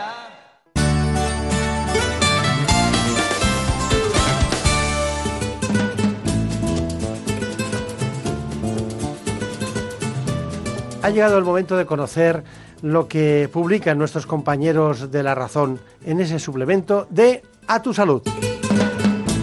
Saludos desde La Razón. Esta semana, con motivo de la entrada en vigor de una nueva normativa europea que restringe el uso de la acrilamida en el sector alimentario, desgranamos las claves de esta sustancia que es potencialmente cancerígena, sobre todo en los niños, y que está presente en productos tan habituales como las patatas fritas, el café, las galletas o la bollería industrial. También contamos los detalles de una mesa redonda sobre dolor agudo posquirúrgico. A través de cinco representantes de cada área involucrada abordamos todos los problemas de este proceso. En las diez preguntas explicamos qué son las moscas volantes y que pueden ser síntomas de un desgarramiento de la retina. Además, hablamos de la última pastilla contra el VIH que ofrece menos resistencias y en la contra entrevistamos al mítico periodista de televisión española, José Ángel de la Casa, quien nos cuenta que lleva 14 años conviviendo con el Parkinson. Estos son solo algunos de los contenidos. Encontrarán más información en las páginas del suplemento a tu salud y durante toda la semana en nuestra web www.larazón.es. Sin más, que pasen una feliz semana. En buenas manos.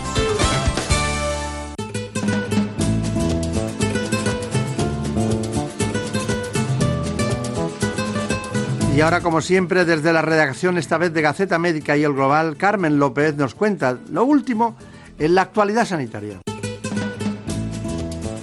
Esta semana Gaceta Médica y el Global ponen en valor los retos y avances de la vacunación en España. La vacunación es una de las cuestiones fundamentales en las políticas de salud pública. Por ello, la Fundación de Ciencias del Medicamento y Productos Sanitarios recoge en un informe las aportaciones de todos los agentes del sector.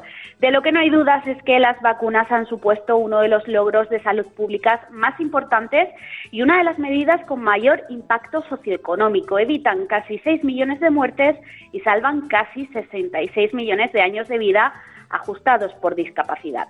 Por otra parte, en el global se hace eco la decisión de la Junta de Andalucía de invertir 3,5 millones de euros en los sistemas de medición de glucosa. De hecho, ya están disponibles para aquellos pacientes que reúnan los requisitos de edad. Andalucía ha decidido financiar estos dispositivos flash y la bomba de sensor. Una buena noticia, sin duda, para los pacientes diabéticos.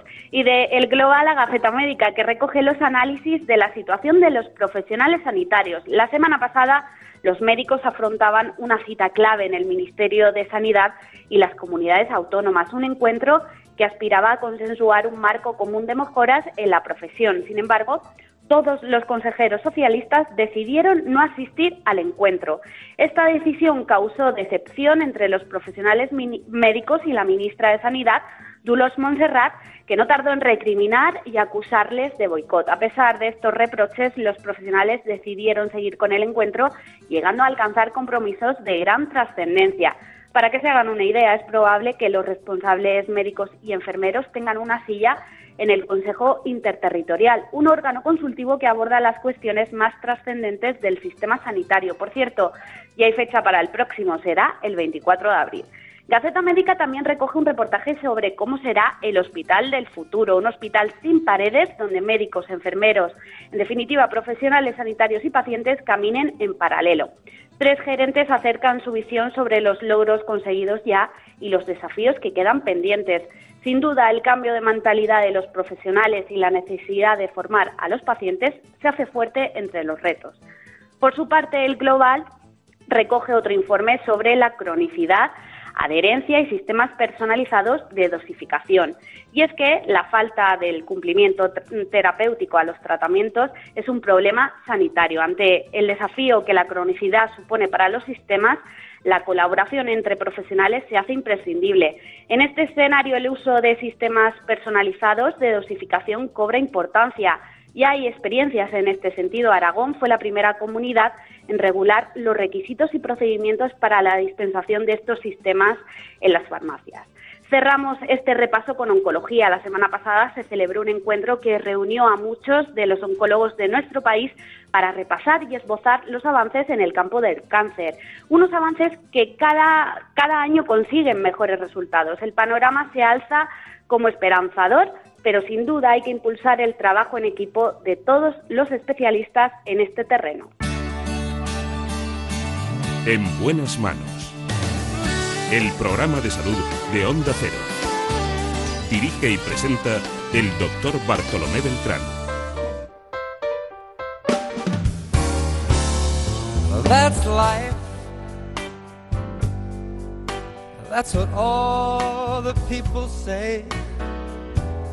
Riding high in April. You're shut down in May. I know I'm gonna change that tune.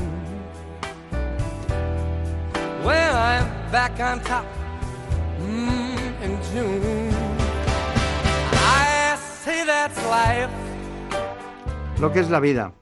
Es curioso, pero cada año unas 120.000 personas sufren un ictus en España. Vamos a hablar del ictus con un neurólogo. Es además presidente de la Sociedad Española de Neurología.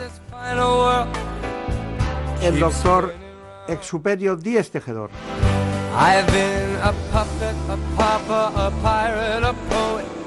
Si quieren ustedes conocer cómo se realiza la rehabilitación después de sufrir un daño cerebral, están en el mejor programa. El que les ofrecemos ahora, hablando de estos asuntos, el ictus, ese ataque cerebral, con el doctor Díez Tejedor.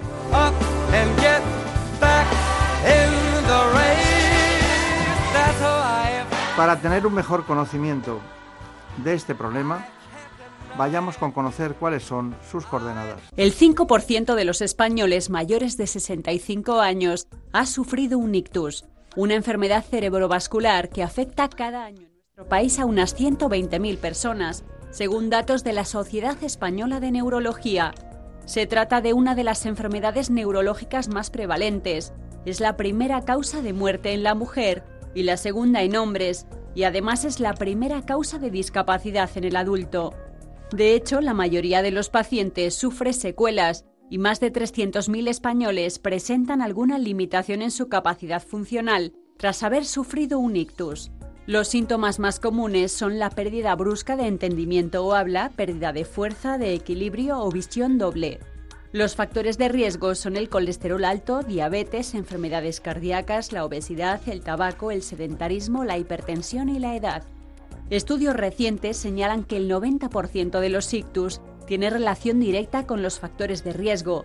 Por eso, un adecuado tratamiento y control de los signos de alarma son imprescindibles para reducir la incidencia de esta enfermedad. Bueno, pues esa es la verdad. Se lo vamos a contar todo hoy de la mano de uno de los grandes expertos en el ámbito de la neurología un clásico en, todo aquello que se refiere a la neurología en su conjunto. En este momento es presidente de la Sociedad Española de Neurología, una sociedad que funciona espléndidamente con los compañeros de distintas disciplinas porque tiene muchos ámbitos, pero también quiero recordarles a todos ustedes que el tema de fondo es muy importante, porque el doctor, concretamente Díez Tejedor, nos va a traer eh, cuestiones básicas y fundamentales. A mí me importa mucho que sea la primera causa de muerte en el ámbito femenino y también la segunda en los varones. Doctor Superio Tejedor. Bueno, que realmente eh, en un servicio como el que usted dirige en La Paz, porque también eh, creo que es catedrático de la especialidad en la Universidad Autónoma de Madrid, en un servicio como el suyo, dentro del conjunto del 100% de las actividades, ¿qué supone los accidentes cerebrovasculares? Pues eh, prácticamente es el, casi el 55 o el 60% de los ingresos de la, zona de hospitalización. Y en la parte de consultas externas también ocupa un volumen importante, puede ser un 25%. Realmente es la enfermedad más incidente y prevalente que tenemos en neurología. Podría ser como diríamos la cardiopatía isquémica para cardiología. Es un elemento que ha condicionado la creación de, las guardias, de los servicios de urgencia, de tener que hacer reperfusiones eh, en, las primeras horas, incluido la trombectomía con cateterismos intraarteriales, es decir, que ha generado una organización asistencial muy importante para llegar pronto a los hospitales y, por supuesto, mm, es la primera causa de muerte en la mujer. su relevancia también es la, segunda en, en, en los hombres y en toda la población, pero es la primera causa de discapacidad en los adultos y la segunda causa de demencia, eh, que es una enfermedad de gran peso eh, social y también eh, económico, es decir, no, no solamente el impacto que tiene el individuo y la familia, sino que repercute en, diversos ámbitos. Por ejemplo, la, reincorporación al trabajo, la pérdida de, tiempo o de capacidad laboral. realmente eso ha hecho que nos ocupemos y creo que hemos conseguido cambiar el signo de la enfermedad y seguimos trabajando para mejorar esa situación. Bueno, usted eh, nos indica ese 55% de los ingresos, 55-60%. Pero claro, una vez que eh, hay algunos que mueren, eh, del resto de los que no mueren, ¿qué nos puede decir? ¿Cómo evoluciona? Sí, pues mire, está bien, le agradezco esa, esa matización. Eh, pueden morir en los primeros meses, la mortalidad antes era muy alta, se acercaba al 30%, ahora se va a quedar alrededor del 10-15%, y de los que sobreviven, aproximadamente un 50%, para ir haciendo porcentajes redondos, van a quedar con secuelas. y de ellos probablemente un 25% con discapacidades eh, más limitantes. Situaciones de gran incapacidad hoy hay menos, pero también la produce. También son las grandes hemiplegias o pacientes que quedan encamados, también los tenemos en este ámbito. Por suerte, ya digo, con las eh, nuevas terapéuticas, menos, pero no conseguimos llegar. Al final depende de la amplitud de la lesión antes de, que llegue a nuestras manos. ¿no? Si es una lesión muy grande, sobre todo en los casos de las hemorragias, muchas veces no podemos evitarlo. Pero sí se ha avanzado y seguimos luchando por mejorar esa recuperación. Porque además, le voy a permitir dejar un eslogan, ¿no? El cerebro es vida. Es decir, uno puede tener otras enfermedades y seguir más o menos eh, apreciando las cosas de la vida o disfrutando de su familia. Como tengas una lesión cerebral, tu calidad de vida se va a condicionar mucho. Por lo tanto, hemos de preservar ese cerebro todo lo que podamos. Pues anotamos el concepto ese del cerebro es vida, porque claro, también podría ser en sentido contrario, no hay vida sin cerebro. Por supuesto. Sí, Eso también es verdad, ni mente sin cerebro. Ni mente sin cerebro, están las emociones, la personalidad. Todo, eh, todo. Aquello que se dice siempre que el cerebro somos nosotros, ¿no? Claro, está claro. Bueno, hay una, hay una cuestión y es que también veo que, que el mundo de las, de las familias y de los, primero los pacientes, luego las familias, eh, se contamina mucho cuando quedan discapacitados o personas con... Es, es muy dramático, ¿no? Y eso además eh, de... Bueno, hay que hablar de todo, ¿no? Cueste lo que cueste, dice la familia, vamos a sacar adelante y tal, pero el cuidado cuando pasan los meses y pasan los meses y pasan se convierte en una penalización eh, injusta en la vida, en la situación moral, en, en los afectos, en los sentimientos y las emociones, ¿no? Porque no hay nada peor que tener que, que tener a alguien así, que quieres mucho y a la vez no, no se da cuenta en muchas ocasiones de que, del afecto y tienes que seguir con el mismo esfuerzo mm, intentando... Eso debe ser una vivencia muy especial, ¿no? Pues es tremendamente dura. Mm, en el caso de, de estos pacientes, si el paciente, mm, digamos, cognitivamente no, no ha quedado muy dañado, eh, se comunica con la familia. Si no tiene si es una lesión en el hemisferio cerebral derecho o en otros territorios que no afecta al lenguaje, puede mantener la comunicación, a pesar de que está dependiente, de que tiene incapacidades motoras, que va a estar deprimido, porque claro, hemos hablado de, las limitaciones motoras, pero un 30% de estos pacientes también tiene una depresión que no es reactiva, que no es porque me he quedado en empleo, está unida a la lesión cerebral. Y también sabemos cómo tratarla, no, es cuestión de psicoterapia, hay que tratarla bien. Y también hay trastorno cognitivo asociado, otro 30% que llegan a, a, desarrollar una demencia. Entonces, claro, si no tienes una buena comunicación y la gran carga, en fin, la sobrecarga de cuidado que supone, es un gran estrés para, para el entorno familiar. Y a veces tenemos que plantear estrategias para cuidar al cuidador, como nos ocurre también con las demencias, es cuidar al cuidador porque si no el que enferma es el cuidador. Sí, es muy dura la, vida del cuidador y, cuidar al cuidador es... Incluso eh, parece mentira que hay incluso eh, cuidadores eh, que están al servicio de las familias porque ellas son las que les mantienen los recursos económicos, no significa, no, hay dinero, o sea, la métrica del dinero no influye en el estado emocional del cuidador. ¿no? Sí, porque, a ver, una cosa es los cuidadores profesionales o contratados y otra es el familiar responsable. Si puede y tiene recursos para tener el, apoyo mm, de profesionales, va a estar mejor, pero la carga de responsabilidad la va a seguir teniendo el familiar, el familiar más próximo o que ha quedado al cargo, ¿no? Y este es el que más le afecta. Hay una ventaja, el cuidador profesional no se implica eh, emotivamente. Por lo tanto, cuando el enfermo protesta, cuando el enfermo, eh, en fin, se pone a veces un poco irascible y tal, eh, a esta persona no, se siente concernida, pero el, familiar sí. Y por eso muchas de nosotros recomendamos más al cuidador profesional. Claro. Cumple su tarea, lo hace profesionalmente, pero no, no, sufre. Mientras Tiene más capacidad para... La familia sufre. Claro, el familiar sufre mucho.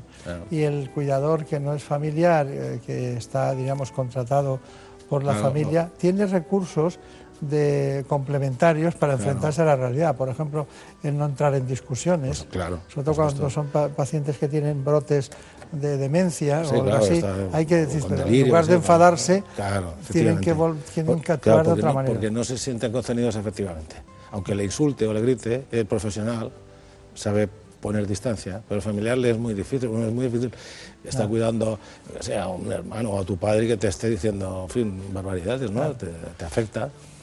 Luego matizamos otros asuntos en relación con esta, porque quiero saber cuando ingresan, ese 55 por 60% que ingresa, quiero ver cómo ingresan. Bueno, hay muchos eh, factores causales que al final eh, en conjunto derivan en algún, algún momento en el que se dispara ese proceso. ¿no? ¿Usted por qué cree que personas que viven de la misma manera, imagínese que haya dos personas que viven igual, ¿por qué una acaba teniendo un ictus y otra no? Bueno, hay, hay aspectos, lo que llama factores de riesgo, que son modificables, algunos de los que han citado, y otros que no lo son. No lo es la herencia. Y también, mm, también somos deudores de nuestra herencia. Sí, también aquí influye. Para lo bueno y para lo malo. para lo bueno y para lo malo. Entonces, igual que en, eh, en las enfermedades cardíacas, en el infarto miocardio, ves en la familia antecedentes, también aquí los, los podemos encontrar. Ya es un riesgo, ¿no? Y luego está eh, el que se sea hipertenso, que eso lo podemos tratar, el, colesterol elevado, la diabetes, sedentarismo, eh, tabaco. Con esto podemos, podemos jugar, ¿no? Podemos tratar y modificar, cambiar estilos de vida, pero claro, hay personas que no cambian su estilo de vida. Es decir, se tratan la hipertensión o se tratan la diabetes, pero siguen, eh, bueno, pues siguen fumando, siguen teniendo una vida sedentaria o tomando comidas muy ricas en grasas. Y luego están los aspectos, yo digo, constitucionales. Hay personas que, bueno, pues, pues- pues les viene ya un poco en su Sí, historial, tiene- ya, ya están predispuestos Claro. y entonces en cuanto bajan un poco la guardia tienen más riesgos, igual que con el infarto de miocardio. Entonces estos factores de riesgo que nosotros, y, y quiero subrayarlo también, les llama- los consideramos, es una enfermedad cerebrovascular. ¿eh? El ictus es una enfermedad cerebrovascular y los factores de riesgo son cerebrovasculares, porque a veces meten por medio lo del cardiovascular y nos confunden. Estos son cerebrovasculares y porque tiene factores específicos y propios que afectan al cerebro y no van a afectar tanto al corazón y Claro. al revés. ¿eh? Al revés. Son cerebrovasculares porque son el, sistema vascular que implica el compromiso de atender sanguíneamente al cerebro. Claro, ¿no? pero, pero el órgano que se daña es el cerebro. Claro, claro. Por eso es cerebro. Y tenemos, por ejemplo, la fibrilación auricular, que es una enfermedad cardíaca, es verdad, que es una de las causas, el 25% de los ictus proceden de embolias en pacientes mayoritariamente con fibrilación auricular. Claro, el paciente con fibrilación auricular puede tener un infarto cerebral, pero no un infarto de miocardio. Entonces, por eso digo, tenemos factores de riesgo específicos más para la enfermedad cerebrovascular. Y es otro de los grandes, nuestros factores de riesgo más peligrosos son la hipertensión arterial, que afecta al pequeño vaso, la fibrilación auricular, que va a afectar al gran vaso, porque produce embolias que afectan a territorios importantes por los embolismos, y luego tenemos la, eh, la arteriosclerosis de los vasos carotídeos y de los vasos intracerebrales, donde juega más papel el, colesterol. Bueno, y que hay pe- personas que tienen hipercolesterolemia familiar, que puede afectar al corazón, pero también A- al, a los vasos al sistema claro. cerebrovascular. Y luego personas que también tienen eh, bueno, la hipertensión esencial, que, que es de causa desconocida y es constante y permanente y tampoco a veces sabemos Y, cómo... por y tratándola muy bien, siempre los pequeños vasos cerebrales son muy vulnerables a la hipertensión. De hecho, cada vez estamos bajando más la cifra, ¿no? Hasta hace no mucho se decía, bueno, hasta 130, 85, ahora ya decimos, no, 125, 80 y no tardamos mucho en decir, no, 100, iremos bajando. Está claro. Bueno, enseguida vamos a, a- a nosotros a contar lo que usted ha matizado, le ha dado autoridad científica, a matizar la relación entre fibrilación auricular y el ictus y luego qué posibles tratamientos eh, puede haber para este proceso, porque aquí se adentran tanto cardiólogos como expertos Claro. en hipertensión como neurólogos en el mismo mundo sí. y tienen que tratar de la misma manera las, las cosas. Bueno, en cualquiera de los casos, la arritmia más frecuente es la fibrilación auricular y por ese motivo están atentos los expertos porque es la causa más frecuente de consulta en los cardiólogos. Cuando por cualquier situación alguien tiene una arritmia, una fibrilación auricular en concreto, puede llevar a cabo hacer una embolia y esa embolia cuando va- lleva al territorio cerebrovascular genera precisamente un ictus. Eso es lo que tratan o tratan de, conseguir y modular de alguna manera con los tratamientos los especialistas en neurología. Hoy tenemos los que se incorporan al programa el presidente de la Sociedad Española de Neurología, que es un, gran experto, es catedrático de la especialidad, trabaja en el Hospital La Paz de Madrid, el doctor Díez Tejedor. Bueno, eh, antes de, enseñar lo que hemos eh, llegado a la conclusión de la relación entre fibrilación auricular e ictus, eh, hay una cuestión. ¿Es muy frecuente? ¿En qué porcentaje la fibrilación auricular es generadora de ictus? Porque se puede tener fibrilación auricular. Y no tener ictus, obviamente. Tenemos la, la, proporción es los ictus, en general hay un 15% es por hemorragias y un 85% por infartos por isquemia. Y de, de esa parte de la isquemia, de los que van a ser infartos, la fibrilación auricular es responsable, junto con las embolias que genera mayoritariamente, de un 25%.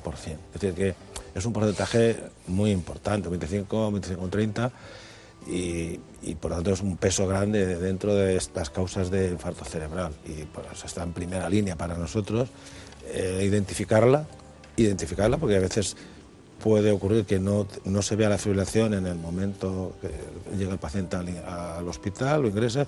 No hay historia, no te vienes, no sabes que tiene fibrilación auricular porque no ha habido una historia y en los primeros electrocefalogramas no aparece. Bueno, tenemos un daño cerebral, hemos tenido una fibrilación auricular, eh, tenemos una embolia, eh, está en territorio cerebrovascular, ha hecho, ha hecho unos daños determinados, como hemos visto, nos queda rehabilitar. Eh, decía Hipócrates, tengo el texto aquí para matizarlo exactamente, que no existe daño cerebral demasiado leve para ser ignorado, ni demasiado severo para perder la esperanza. Vamos con la rehabilitación, que es uno de los elementos básicos y fundamentales para los enfermos que sobreviven a un ictus. Volver a andar, volver a sentir, a ser autónomo, incluso a hacer tu deporte favorito estos son los objetivos de la rehabilitación neurológica en pacientes con daño cerebral adquirido, un trabajo de permanente estimulación física, sensorial y emocional que hay que empezar cuanto antes. El mayor miedo de las familias es, ¿y al día siguiente cómo me llevo yo a mi familia a la casa si no sé ni cambiarle el pañal, por ejemplo? Pero si les das las herramientas adecuadas, las familias por lo menos tienen mucha más seguridad a la hora de llevárselo a casa. Para que un cerebro recupere sus funciones normales hay que volver a experimentar las sensaciones de forma real. Con trabajo, paciencia y mucho cariño se consigue que el simple hecho de hacerse la comida resulte un gran logro. Es muy difícil que una persona pueda aprender otra vez a coger un vaso de agua y beber si tú no lo metes dentro de una actividad de la vida diaria. Entonces lo que hacemos es utilizamos los talleres de las actividades de la vida diaria, como puede ser cocinar, que tiene muchos elementos, cognitivos, porque me toca acordar de la receta, sensoriales, porque tengo que saber tocar la temperatura de los alimentos, motores, porque tengo que manipular, deglución, porque tengo que volver, a, después de que hacen la, receta, ellos la comen. Entonces lo que haces es juntar todas las, todas las déficits individuales de cada uno de ellos y lo pones en una actividad de la vida diaria. Entonces cada uno de ellos está autorrehabilitando a través de un taller que además de potenciar el objetivo individual de cada uno de ellos, potencia la socialización, porque es muy importante que nuestros pacientes vuelvan a tener interacción social entre ellos y puedan volver a hablar, si no, no salen de aquí y no hablan nada en todo el día. Además de la socialización, estos pacientes requieren de un constante apoyo de su entorno. El aislamiento es el peor enemigo de estos enfermos. Para nosotros las familias son fundamentales. De hecho, son el apoyo tiene que ser 100%, porque realmente el afectado no puede salir adelante en buenas condiciones si la familia no está implicada personalmente porque es lo que decimos que la rehabilitación no es una cuestión de unas horas al día que vienen a un centro de rehabilitación. Tu rehabilitación se tiene que convertir en tu vida diaria, es decir, tú tienes que convertir que tus actividades de vestirte, ducharte, peinarte, se conviertan en rehabilitadoras en sí. Si yo te doy estrategias de cómo integrar tus dos lados afectados a la hora de coger un cepillo de dientes y lavarte los dientes, estoy haciendo que esa actividad que sí o sí tienes que hacer en tu día a día la convierta en una actividad terapéutica. Entonces, para eso las familias tienen que saber hasta qué punto deben ayudar al familiar y en qué punto deben retirar su ayuda, porque en el momento que retiran su ayuda es el momento en el que se están rehabilitando. Bueno, hemos visto, hemos hecho un repaso prácticamente al conjunto de cuestiones que se producen ante un hito. ¿Cuál es su conclusión a modo de recordar algo que sea para usted fundamental? mensajes eh, que yo considero mm, sencillos para, para adoptar. Primero me, ha impactado lo de Sócrates, ¿no? Qué personaje tan increíble, el padre de la medicina occidental, eh, que hace pues, unos 5.000 años decía estas cosas, ¿no? Tan claras. Y eh, unos 3.000 años. Y que él ya dijo que la, reparación de la, enfermedad es un mecanismo de la naturaleza. Los médicos tenemos que ayudar a la naturaleza porque ella sabe curarse a sí misma. Por lo tanto, nuestra obligación, nuestro, nuestra responsabilidad es ayudar en ese proceso y no contrario a la naturaleza, no actuar de forma contraria a la naturaleza. Ya también fue un consejo hipocrático.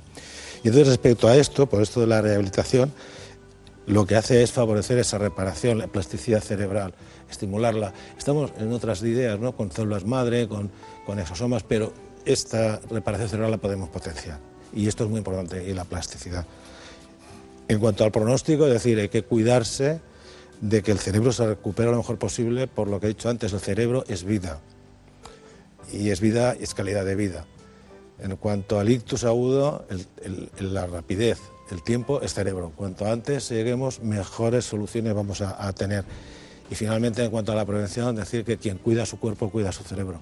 Y que es muy importante tener una buena vida saludable y cuidar los factores de riesgo. Y con esto se puede reducir esta, A mí me gusta recordar siempre que el cerebro es el órgano que más calorías gasta, no es el pues músculo. Sí, efectivamente. Entonces ahí está, hay muchas cosas. Sí necesita azúcar, pero no tanto. No tanta, no tanta. es más, sabe proveerse de azúcar sin necesidad de esta sobredosis que se dan los, jóvenes, que además es, es, un tema que no caía en la cuenta que produce adicción la, toma de azúcares produce adicción, precisamente por esa sobreestimulación. Y por cierto, lo que has dicho de la vida energizante es muy interesante, porque es esto, son también las anfetaminas, eh, todas estas cosas que toman en las fiestas que pueden producir eh, ictus, hemorragias cerebrales y también infartos de miocardio. O sea que está bien que se alerte frente a estas bebidas. Yo he visto algún caso de, jóvenes, como he dicho, jóvenes, que han tenido un infarto cerebral por, por este tipo de consumos. No voy a decir cuál, no voy a decir nombres comerciales. Es verdad. Bueno, se han incorporado muchos jóvenes a patologías que antes eran desconocidas en este tiempo. Bueno, pues ha sido un placer. Recuerdos a los compañeros de la Sociedad Española de Neurología y del Hospital La Paz, al doctor Pérez Santa Marina, que es uno de los grandes gerentes. Claro, y como sabe, lo vamos a hacer nuevo, este hospital. Ha empezado, en fin, con la Consejería de, de Sanidad de Madrid, ha decidido invertir y hacer un, nueva, un nuevo hospital universitario de La Paz. En un proyecto a una serie de años tendremos un nuevo hospital. Está bien, vamos a pasarlo mal un tiempo, pero luego mejoraremos. Esto es, de las obras ya se sabe. Muchísimas gracias. Pues muchas gracias, doctor Beltrán, por su amabilidad. En buenas manos. El programa de salud de Onda Cero. Dirige y presenta el doctor Bartolomé Beltrán. Por un beso tuyo, contigo me voy. No me lo pregunto, contigo me voy. Que se me fue del alma, contigo me voy. Yo me voy, yo me voy, yo me voy, yo me voy. Aquí seguirá Onda Cero trabajando todo el día para que conozcan las mejores noticias y también los sucesos o aquello que ocurra, la alteración de la normalidad en los informativos. Cada hora están pendientes de todos ustedes. Y este programa ha sido posible gracias a los contenidos del espacio ¿Qué me pasa, doctor? en la sexta. Ese programa que pueden ver entre las ocho y media y diez de la mañana todos los domingos.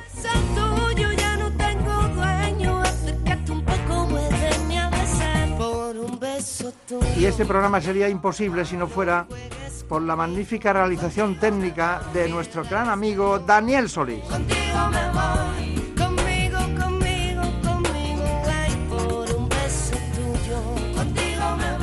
En la producción, como siempre, Marta López Llorente.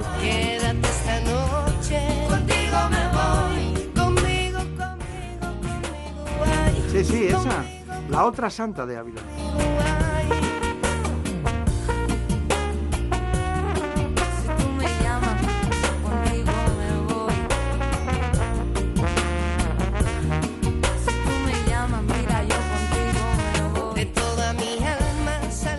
Les dejamos que sean ustedes muy felices. Por un beso tuyo, contigo me voy. No me lo pregunto, contigo me voy. Que se me fue del alma,